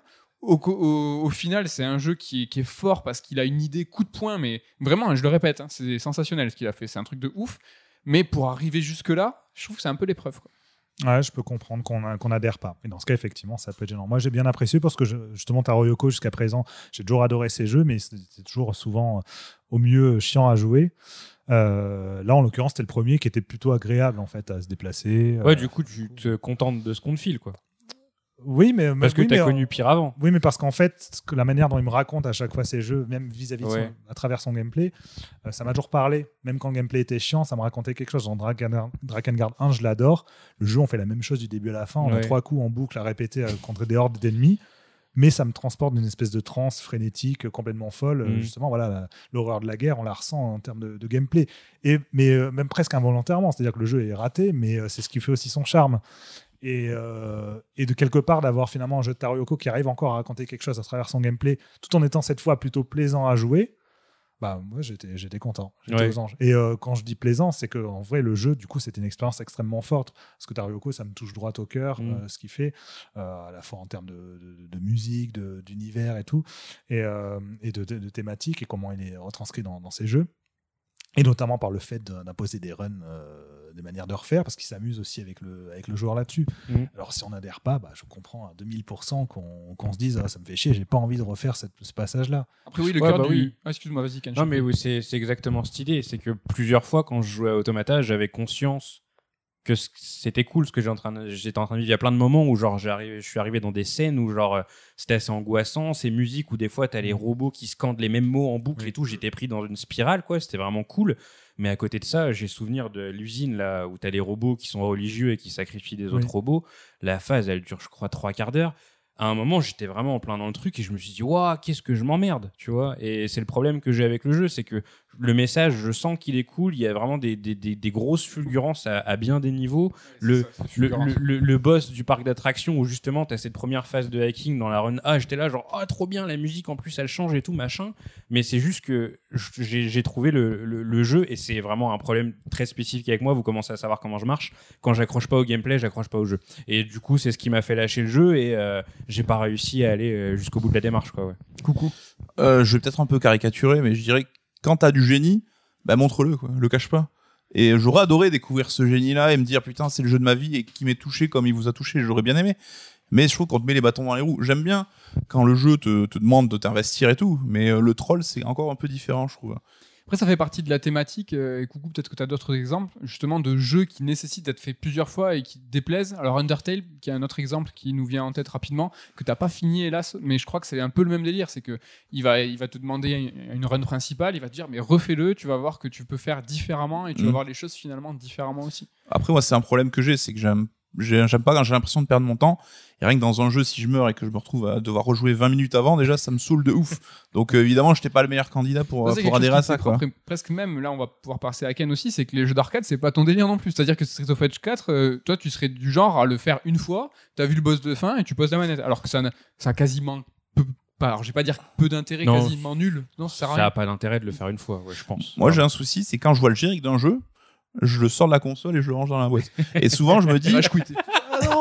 ah, mais souvent, comme un, comme un Breath of the Wild, par exemple, je me disais, réfléchis bien avant d'aller au boss de fin parce que tu sais que tu toucheras plus après. Donc, j'essayais d'aller faire des quêtes annexes et tout avant parce qu'une fois que c'est fini, c'est fini. Et je trouve, c'est vrai qu'il y a ce côté un peu sacralisé de la fin pour moi qui, dans Nier Automata, ne fonctionne pas parce que c'est un gimmick qui, qui, dont il joue avec, quoi. Euh, Peut-être un autre exemple avant de passer à l'arcade, mais euh, il y a des titres comme, euh, bon, moi aussi j'ai même un mais tu vois, peut-être pas Red Dead 2 parce que ça c'est un peu récent, mais Red Dead 1 qui propose un New Game Plus innovant, un qui vraiment justement montre une, un versant différent, bah tu joues le fils. Ah si si, ouais t'as la suite, mais euh, Tu n'as pas de micro, Damien. oui mais c'est vrai que Damien tu n'as Damien, tu n'as pas de micro. Je disais donc, ce n'est pas un New Game Plus, c'est la suite, c'est l'épilogue en si fait. si, euh, t'as l'épilogue, mais après tu recommences. après, c'est- effectivement, c'est un New Game, New Game Plus. Plus, tu Donc ils ont le- réussi à, New Game mon- à faire ça. donc comment ça c'est un New Game Plus tu refais pas l'histoire Ben après tu peux continuer. Oui, c'est un post-game. C'est un post-game, post-game. voilà. voilà ouais. Ouais, mais c'est voilà, c'est ça, c'est rentrer le post-game dans la narration Oui. et dans une Oui, logique oui. de. Tu vois, c'est pas. Tu te téléportes, finalement, le boss final, il est encore là. Et puis, euh, ça, c'était assez intéressant. C'est vrai que toi, est-ce que Coucou t'as fait durer ce Red Dead-là euh, et Même dans Red Dead 2, est-ce qu'on peut. C'est encore récent. Mais tu vois, il y a- t'as t'as des phases. La phase finale, l'épilogue, qui est long, qui, qui est tendu, mais qui a du sens. Oui, mais Red Dead, il te raconte son histoire euh, au fil de, de, de l'aventure. Enfin, t'as pas allé chercher des bouts ailleurs ou euh, dans d'autres parties. C'est l'aventure, l'histoire, elle est euh, d'un seul tenant. En fait, c'est vraiment juste une question de générique parce que là, on est, on rentre dans des jeux où justement l'épilogue, c'est devenu vraiment une part euh, importante du jeu. euh, Ah ouais, en termes d'heures et tout, c'est Voilà. énorme. Et le truc, c'est que du coup, toi, cet épilogue, il peut être super gigantesque. Tu t'en fous tant que le générique il tombe après. Parce que mine de rien, le- la pression retombe très souvent durant l'épilogue. Bah, dit comme ça, oui, j'ai l'air d'un mec un peu con, mais Est-ce que le mode. l'épilogue, dans une, dans une narration, l'épilogue, ça a un sens, tu vois. Oui. euh, c'est- donc ça, je l'accepte. Et c'est le problème. euh, Genre dans Street Fighter, tu fais le mode histoire, c'est t'arrêtes quoi. Tu fais c'est bon, j'ai vu le générique. Ouais, enfin, je joue même plus au jeu de baston tout seul parce que ça n'a pas trop d'intérêt, je trouve. Damien. Et du coup, en quoi le fait de euh, revoir un bout d'histoire avec un point de vue différent, c'est ça fait pas partie d'une narration? Tu refais le même, eh, tu refais le même jeu? Ouais, tu refais un- Il y a un bon morceau qui est commun, les gars. Là, si c'était important. Enfin, casse-toi la tête, tu vois, par exemple, dans Lost, je trouve ça cool que ils aient intégré. euh, Attends, c'est quoi que je vous dire J'aime bien quand un flashback, par exemple, est justifié narrativement. Pas que c'est juste le, procédé cinématographique. On te fait une coupure, on te montre une scène qui a eu avant. Quand c'est toujours intégré, et c'est ça, j'ai envie qu'il fasse l'effort pour que tout ce qu'il a envie de me dire, bah, il arrive à trouver un moyen de me le faire passer bah, dans l'aventure principale, quoi. Euh, pendant que tu prends le micro, dans les séries, euh, c'est souvent des épisodes concepts. Donc c'est un épisode parmi toute une saison, parmi plusieurs saisons. Tu tapes... Je connais pas de série, par exemple la saison 1, 10 à 24 épisodes, et t'as la saison 2, 10 à 24 épisodes, qui est la même série que la première, mais d'un point de vue différent. C'est pas comme ça quand même. Et là, ça serait lourd. Tu vois Eh, ça me dit quelque chose. Ça Moi pas aussi, une ça me série dit qui a un fait truc. ça. euh, Une série entière, ah bah, je serais super curieux. Je crois que ça existe, mais j'arrive pas à mettre Ça le serait doigt ouf dessus. quand même, parce que Oui. ça serait beaucoup de temps. C'est vrai. Mais après, ça peut être vraiment un point de vue très différent. Mais si dans Lost, non, c'est pas la même chose. Ce que c'est jusqu'à un moment on contrôle un autre C'est concept quoi, euh, c'est ramassé. oh, le temps de ça. 20 minutes, 40 minutes. Ah ok, je te fais comprendre. Oui, mais encore une fois, c'est ramassé. Le, le run B est pas très long. Non, on parle, ensuite, de, on parle de 4-5 heures quand même. Bah, ça va, c'est 4-5 heures où on a quand même un gameplay qui change un peu, on a des nouvelles scènes, euh, c'est pas comme si on refaisait vraiment la même chose. Après, je comprends aussi, euh, Coucou, toi tu dis par exemple, t'aimes pas effectivement refaire des passages que tu as déjà fait, t'aimes pas même refaire tes jeux que tu as déjà fini une fois, alors que moi, au contraire, j'adore enfin, j'adore redécouvrir une œuvre. Et justement, dans les jeux de Toriyoko, quand on refait un run, l'idée c'est de refaire un run avec une perspective complètement différente sur ce que tu as vécu la première fois. Et donc, même si tu revisites les mêmes lieux, tu refais à peu près les mêmes choses, tu le fais avec un point de vue complètement différent. Comme Pas dans seulement Sonic en termes, Adventure. en termes de narration, mais avec vraiment ton point de vue euh, presque artistique sur le jeu. Coucou. Mais du coup, on revisite quand même les mêmes niveaux, si je dis pas de bêtises. Enfin, c'est à partir du run C qu'on découvre d'autres environnements, peut-être. Donc, Oh, euh, mais il y a un petit bout où Nines il est plus là. Ah, mais il est pas capturé, donc du coup, est-ce qu'on joue? Ouais, voilà. donc on joue pas, mais. Non, euh, pas. Mais euh, après, ça n'a pas grand chose à voir, mais tu vois, genre, pour te parler avec un autre exemple, c'est David Lynch, c'est euh, Lost Highway, c'est ça? Où ils ont sorti la version du film en Blu-ray et ils t'ont mis 10 indices pour que tu puisses comprendre le film. Mulholland Drive, pardon. Et je suis à fond pour qu'un film soit mystérieux et que tu as creusé toi-même pour trouver le sens du truc. Mais quand on en vient de dire, ah ben, tu pouvais pas le trouver dans le truc, mais on te donne des indices ailleurs, je trouve qu'on perd un peu le côté, justement, raconter l'histoire par le biais de, de, son intrigue de A à Z, quoi. Je comprends, mais pourtant, Nier raconte fait de A à Z son histoire. C'est ça que je, je comprends pas. C'est que quand je te dis que tu l'as. Je crois que je blague en disant que tu l'as pas terminé. C'est vrai, c'est que tu l'as pas terminé. Tu as vu un générique, un générique, mais c'est pas le générique de fin du jeu. Le générique de fin du jeu, il est euh, 15 heures après. Donc c'est simplement que tu l'as pas fini. C'est comme si tu avais vu un générique voilà, d'un épisode d'une série télé. À la fin de chaque épisode d'une série télé, tu as un générique de fin, mais c'est pas la fin de la série pour autant. Là, c'est la même chose. On te laisse le dernier mot, Damien, on est sympa, tu vois. non, en tout cas, Damien, Ludo, vous allez absolument rien comprendre, mais si vous nous écoutez, peut-être vous vous capterez. On vous renvoie à l'épisode UX de. Même Ken me regarde avec des yeux, mais qu'est-ce que tu vas bon, raconter alors que c'est bon, tu l'as Ouais. On vous renvoie dans le méta-univers de nos propres podcasts. Euh, allez euh, écouter le, si vous avez fini Last, euh, The Last of Us 2, donc le- l'épisode EX, où on revient en détail euh, sur Last of Us, mais aussi sur Nier Automata, parce que voilà, c'était le moment. Et il nous reste encore un on the spot. Ce n'était pas le dernier, même si ce sujet était euh, assez euh, dodu. On va finir avec un truc un peu léger et un peu rigolo. Vous allez voir le manque d'inspiration complet. C'est sur surcoté, sous-côté. Hein. C'était que pensez-vous de Xbox? Donc la génération Xbox, hein, première du nom, et N64. Est-ce que c'est le même débat? C'est-à-dire que deux consoles avec très peu de jeux euh, et finalement euh, des représentants, euh, des beaux représentants de chaque genre. C'est fourbe, Mehdi, parce que tu me fais ça au bout de 2h20 de podcast, tu vois. Et je peux pas me défendre très longtemps. Faut que je sois bref. Donc c'est compliqué. Non mais est-ce que vous voyez une filiation entre les deux consoles? Ou est-ce Non. que je fabule? Non. Non, parce que pour la simple et bonne raison que la Xbox avait non seulement avait très peu d'exclus, je vous l'accorde, et encore, il y en avait pas mal, mais bon, c'est un autre débat. Et en plus de ça, avait les meilleures versions des jeux multiconsoles. Les jeux multiconsoles sortaient sur Xbox. La Nintendo 64, c'est une console qui avait de très bonnes Attends, sur exclus. Xbox, il n'y avait pas grand-chose de multiconsole. Mais tous les jeux, ils sortaient, et tous les jeux PS2 GameCube, ils sortaient aussi sur Xbox. Tony Hawk, Splinter Cell. Alors, les Splinter Cell explosaient la version PS2 et GameCube. C'est vrai, c'est vrai. Euh, c'est vrai. je sais pas, euh, Max Payne, il est sorti sur Xbox. Tous les jeux multiconsoles, ils sortaient aussi. vrai, vrai. Silent Hill 2, Silent Hill 4 sont sortis sur Xbox. Donc la Xbox avait ses exclus et avait en plus les supérieures versions de tous les jeux multiconsoles. La Nintendo 64, c'est une console qui avait ses exclus et elle avait pas de jeux multiconsole et les peu qu'elle avait, bah, ils étaient pourris parce que le support cartouche. Donc non, c'est deux consoles qui ont rien à voir. Non mais, Est-ce que tu veux mon point de vue oui, s'il te plaît. C'est marrant parce que je pensais que vous alliez en fait. Pas du tout. Euh, pour moi, la 64, c'est une console qui avait peu de jeux, mais qui a comparativement avait des qualités énormes. Enfin, les jeux étaient exceptionnels, quoi. Donc, en proportion, t'avais des grands jeux par rapport au nombre total de jeux, quoi. Bah, c'est là où je suis désolé, mais je vois une filiation entre les deux consoles, c'est-à-dire que Ken, oui, il y avait des jeux multi-consoles, mais déjà tous les jeux PS2 n'étaient pas sur Xbox, tout ce qui était japonais déjà, c'est tout. Oui, Donc, mais ça compte. Silent Hill, bon. euh, Ouais, mais déjà, à, à quelques eh, exceptions. MGS2, Silent Hill 2, tu peux les faire sur Xbox. C'est vrai. Avec Donc, un skate, en mais ce que je veux dire, c'est que tu vois, il y avait quelques présents- représentants du genre Ouais. euh, sur 64 et Xbox, Ouais. et ça c'était vraiment le top du top dans les deux. Mais Ouais. finalement, en first party et même en représentation, ils n'avaient pas de jeu de voiture sur 64. Oui. Vous, vous aviez Forza, d'accord, mais Gran Il y avait Turismo- Forza, il y Gran avait Turismo, c'était meilleur pour le coup.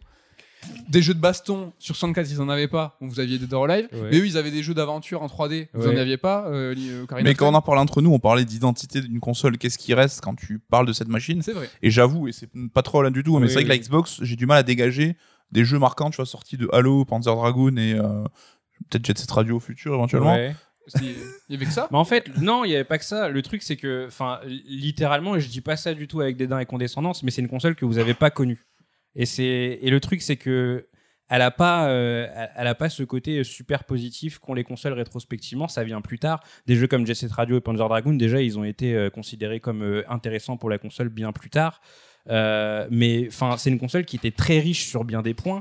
Enfin, des jeux qui sont totalement inconnus pour les gens, comme par exemple Amped 2, je sais pas si ça vous parle. C'était un jeu de snowboard qui était incroyable. Le jeu était beau, il était mi-simu, mi-arcade, il était vraiment 1080 excellent. degrés, 64, encore un point commun, les amis. Oui, mais le truc, c'est que, ouais, 1080, c'est un jeu qui tirait plus vers l'arcade. Là, t'avais vraiment une espèce de simulation de fou snowboard. 1080 Ouais! Mais non, c'était de la pure simu, c'était trop chaud. Il fallait faire des vrais 3.6 avec le stick pour faire un 3.6. De la Ouais, bah, Simu en pareil sur 97, Amped. quoi. Mais... Ah oui, après, Amped avait quand même une pure répute. Hein. Amped Euh, avait une méga répute. Top Spin, ça a commencé sur Xbox. Euh. Rally Sport Challenge, qui est un jeu de rallye qui était excellent. Malheureusement, il y a eu que deux épisodes et ils étaient vraiment extrêmement bons. À l'époque, je faisais les collines Macré à côté et tout ça. Et franchement, il n'y en a pas un qui tenait la dragée haute à Rally Sport Challenge 2. Il était vraiment extraordinaire. Il y a eu plein de jeux comme ça. Il y a eu les Autogeek qui, rétrospectivement aussi, c'est des jeux qui étaient faits par From Software. Ah, les sous Onimusha. s'il Ils ont une petite réputation aujourd'hui. Je vois des gens qui disent Wow, Autogeek From Software, mais c'était sorti sur Xbox à la base, le 1 et le 2. De quoi Damien trouve que c'était nul. Non, mais il y a plein de, il y a plein de jeux sur Xbox qui étaient, qui valaient vraiment le détour. Et en plus, tu avais ce caractère où tu savais que les jeux multiconsoles c'était les meilleures versions. Alors certes, après, je suis d'accord avec vous, il n'y avait pas de JRPG sur euh, sur Xbox, donc du coup, ça créait une certaine carence, ne serait-ce que pour vous qui êtes des joueurs de JRPG. Il y a eu Fable quand même, le premier. hein, Il y a eu Fable aussi, hein. ouais, en effet. Je pense que c'était plus une question d'image et de perception que de réalité, ce qu'on dit. Ouais. Et que la Xbox, c'était pas forcément euh, mis trop en avant, peut-être dans les magazines et tout, et que c'est peut-être une fausse euh, illusion qu'on a. Bah, c'est- c'est une console qui est arrivée et qui a dû se créer sa fanbase là où tu avais la PlayStation et la, et la GameCube qui euh, avaient déjà une fanbase derrière eux, donc des gens qui étaient là pour pousser la console. La Xbox à la base, c'est une console qui a un peu récupéré les, les orphelins de chez Sega en mode ah les gars, venez, vous avez personne maintenant, vous êtes tout seul. Et euh, du coup, ouais, c'est une console qui a sûrement fait moins de bruit, mais je- honnêtement, je pense. J'ai eu la chance d'avoir euh, la GameCube et la Xbox à la maison, que s'il y avait eu que la Xbox, je me serais pas senti lésé sur la génération. C'est juste qu'aujourd'hui, j'ai plus de mal à partager mes souvenirs avec les gens parce que c'est en effet des jeux qu'ils connaissent pas du tout pour la plupart. Mais c'est une console qui avait énormément à offrir et j'espère qu'un jour elle sera reconnue à sa juste valeur. Et c'est marrant parce que même 20 ans après, j'ai l'impression que Microsoft est toujours en train de construire son identité d'entreprise jeux vidéo. Et là, avec tous les rachats qu'ils ont fait pour justement se créer des studios à eux et des licences à eux, bah, j'ai l'impression qu'ils y arrivent juste, ils commencent juste leur aventure maintenant, après 20 ans de. Oui, de- c'est vrai, mais il y a ce problème d'identité. Il n'y a euh, qu'une génération d'écart avec Sony. hein. C'est pourtant, euh, il y a l'impression qu'il y a un gap. Bon, voilà, c'était le on the spot un peu léger, elle m'en voulait pas. Euh, Je voulais rester sur la thématique des surcotés et sous-cotés et créer un nouveau clan. J'ai lamentablement raté. Je pensais vous. C'était le podcast de la Discord. Hein. Tu Ouais. voulais créer non, la, fissure, mais on n'a pas, on est resté soudés. Ouais, mais bon, du coup, on voit la fin de ce podcast très long et très riche, euh, Ouais. plein de débats et de surcotage. Et c'est l'heure des recos, c'est l'heure de carte noire et carte blanche.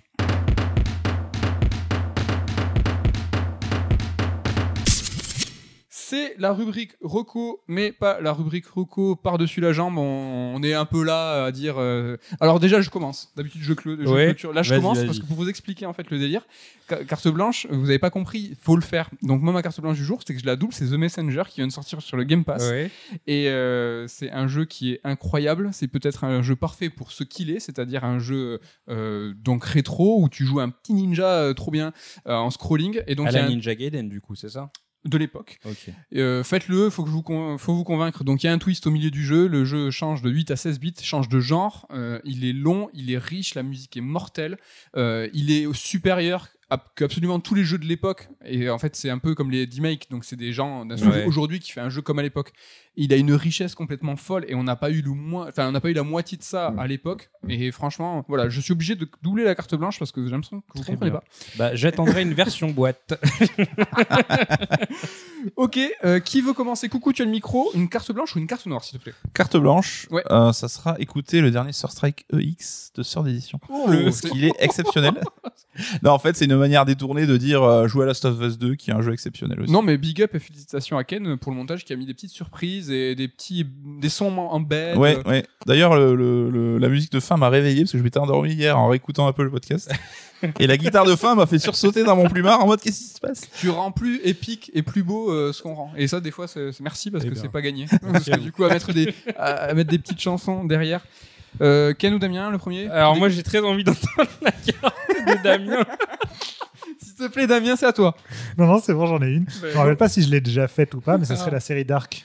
Euh, je sais. Je me souviens plus si je l'avais faite en carte blanche ou pas. Je pense que tu l'as pas fait parce que je l'aurais fait. Moi, je fais les cartes blanches. Voilà, et donc bon, je suis actuellement dans, en cours de la saison 3, donc j'ai pas terminé, mais euh, c'est une série allemande euh, qui est sur Netflix. Oh, tu fais envie. Là. Putain, je rigole. On est fatigué. ça qui, euh, en fait, je sais pas comment la, la vendre sans spoiler un peu son concept. Déjà, j'ai entendu dire qu'on comprenait rien.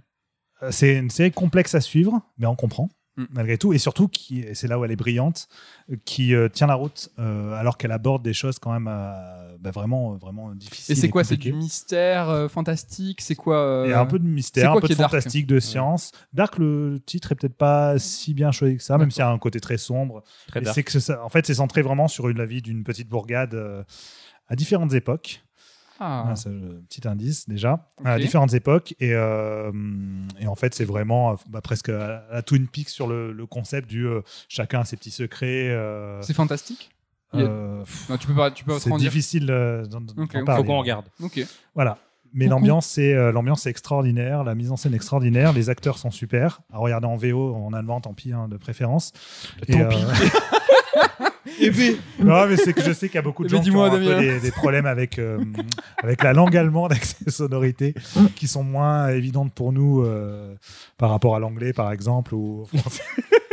je rame, je rame. Non, mais c'est vrai qu'il y a beaucoup de gens qui veulent la regarder à tout prix en VF parce qu'ils n'aiment pas la- l'allemand. Bon, ben, voilà. Regardez-la quand même en allemand.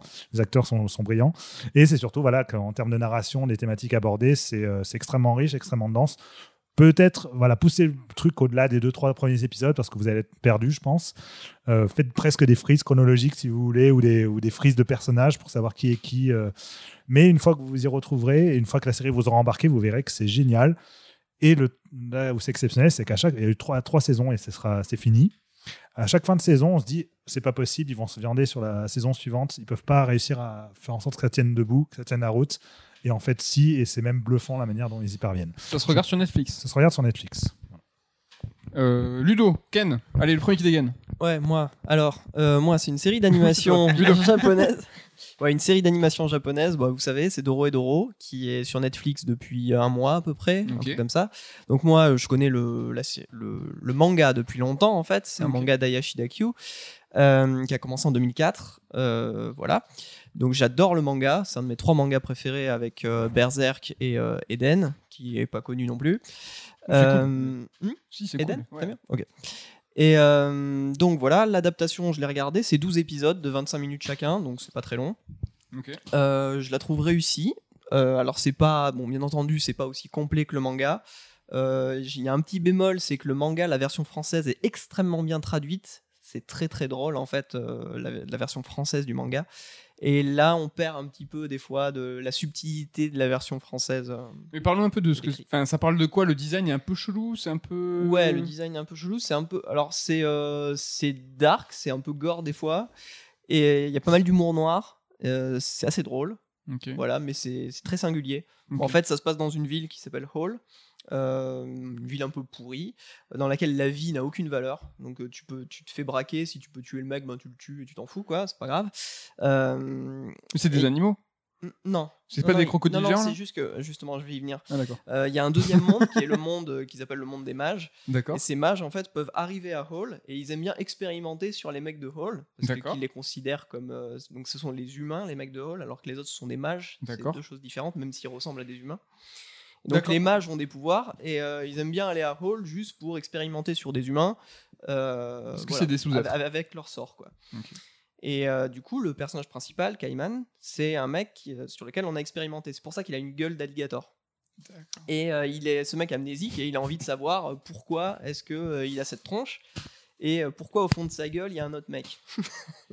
au fond de sa gueule, il y a, il y a une personne en fait. Si, si, si, si te prends toi ta tête dans sa gueule, tu verras la personne et la personne elle va te parler. Mais c'est une entité propre Et ben Le- on sait pas. Il Ah, sait pas en fait. Voilà. Si lui, il peut pas lui parler?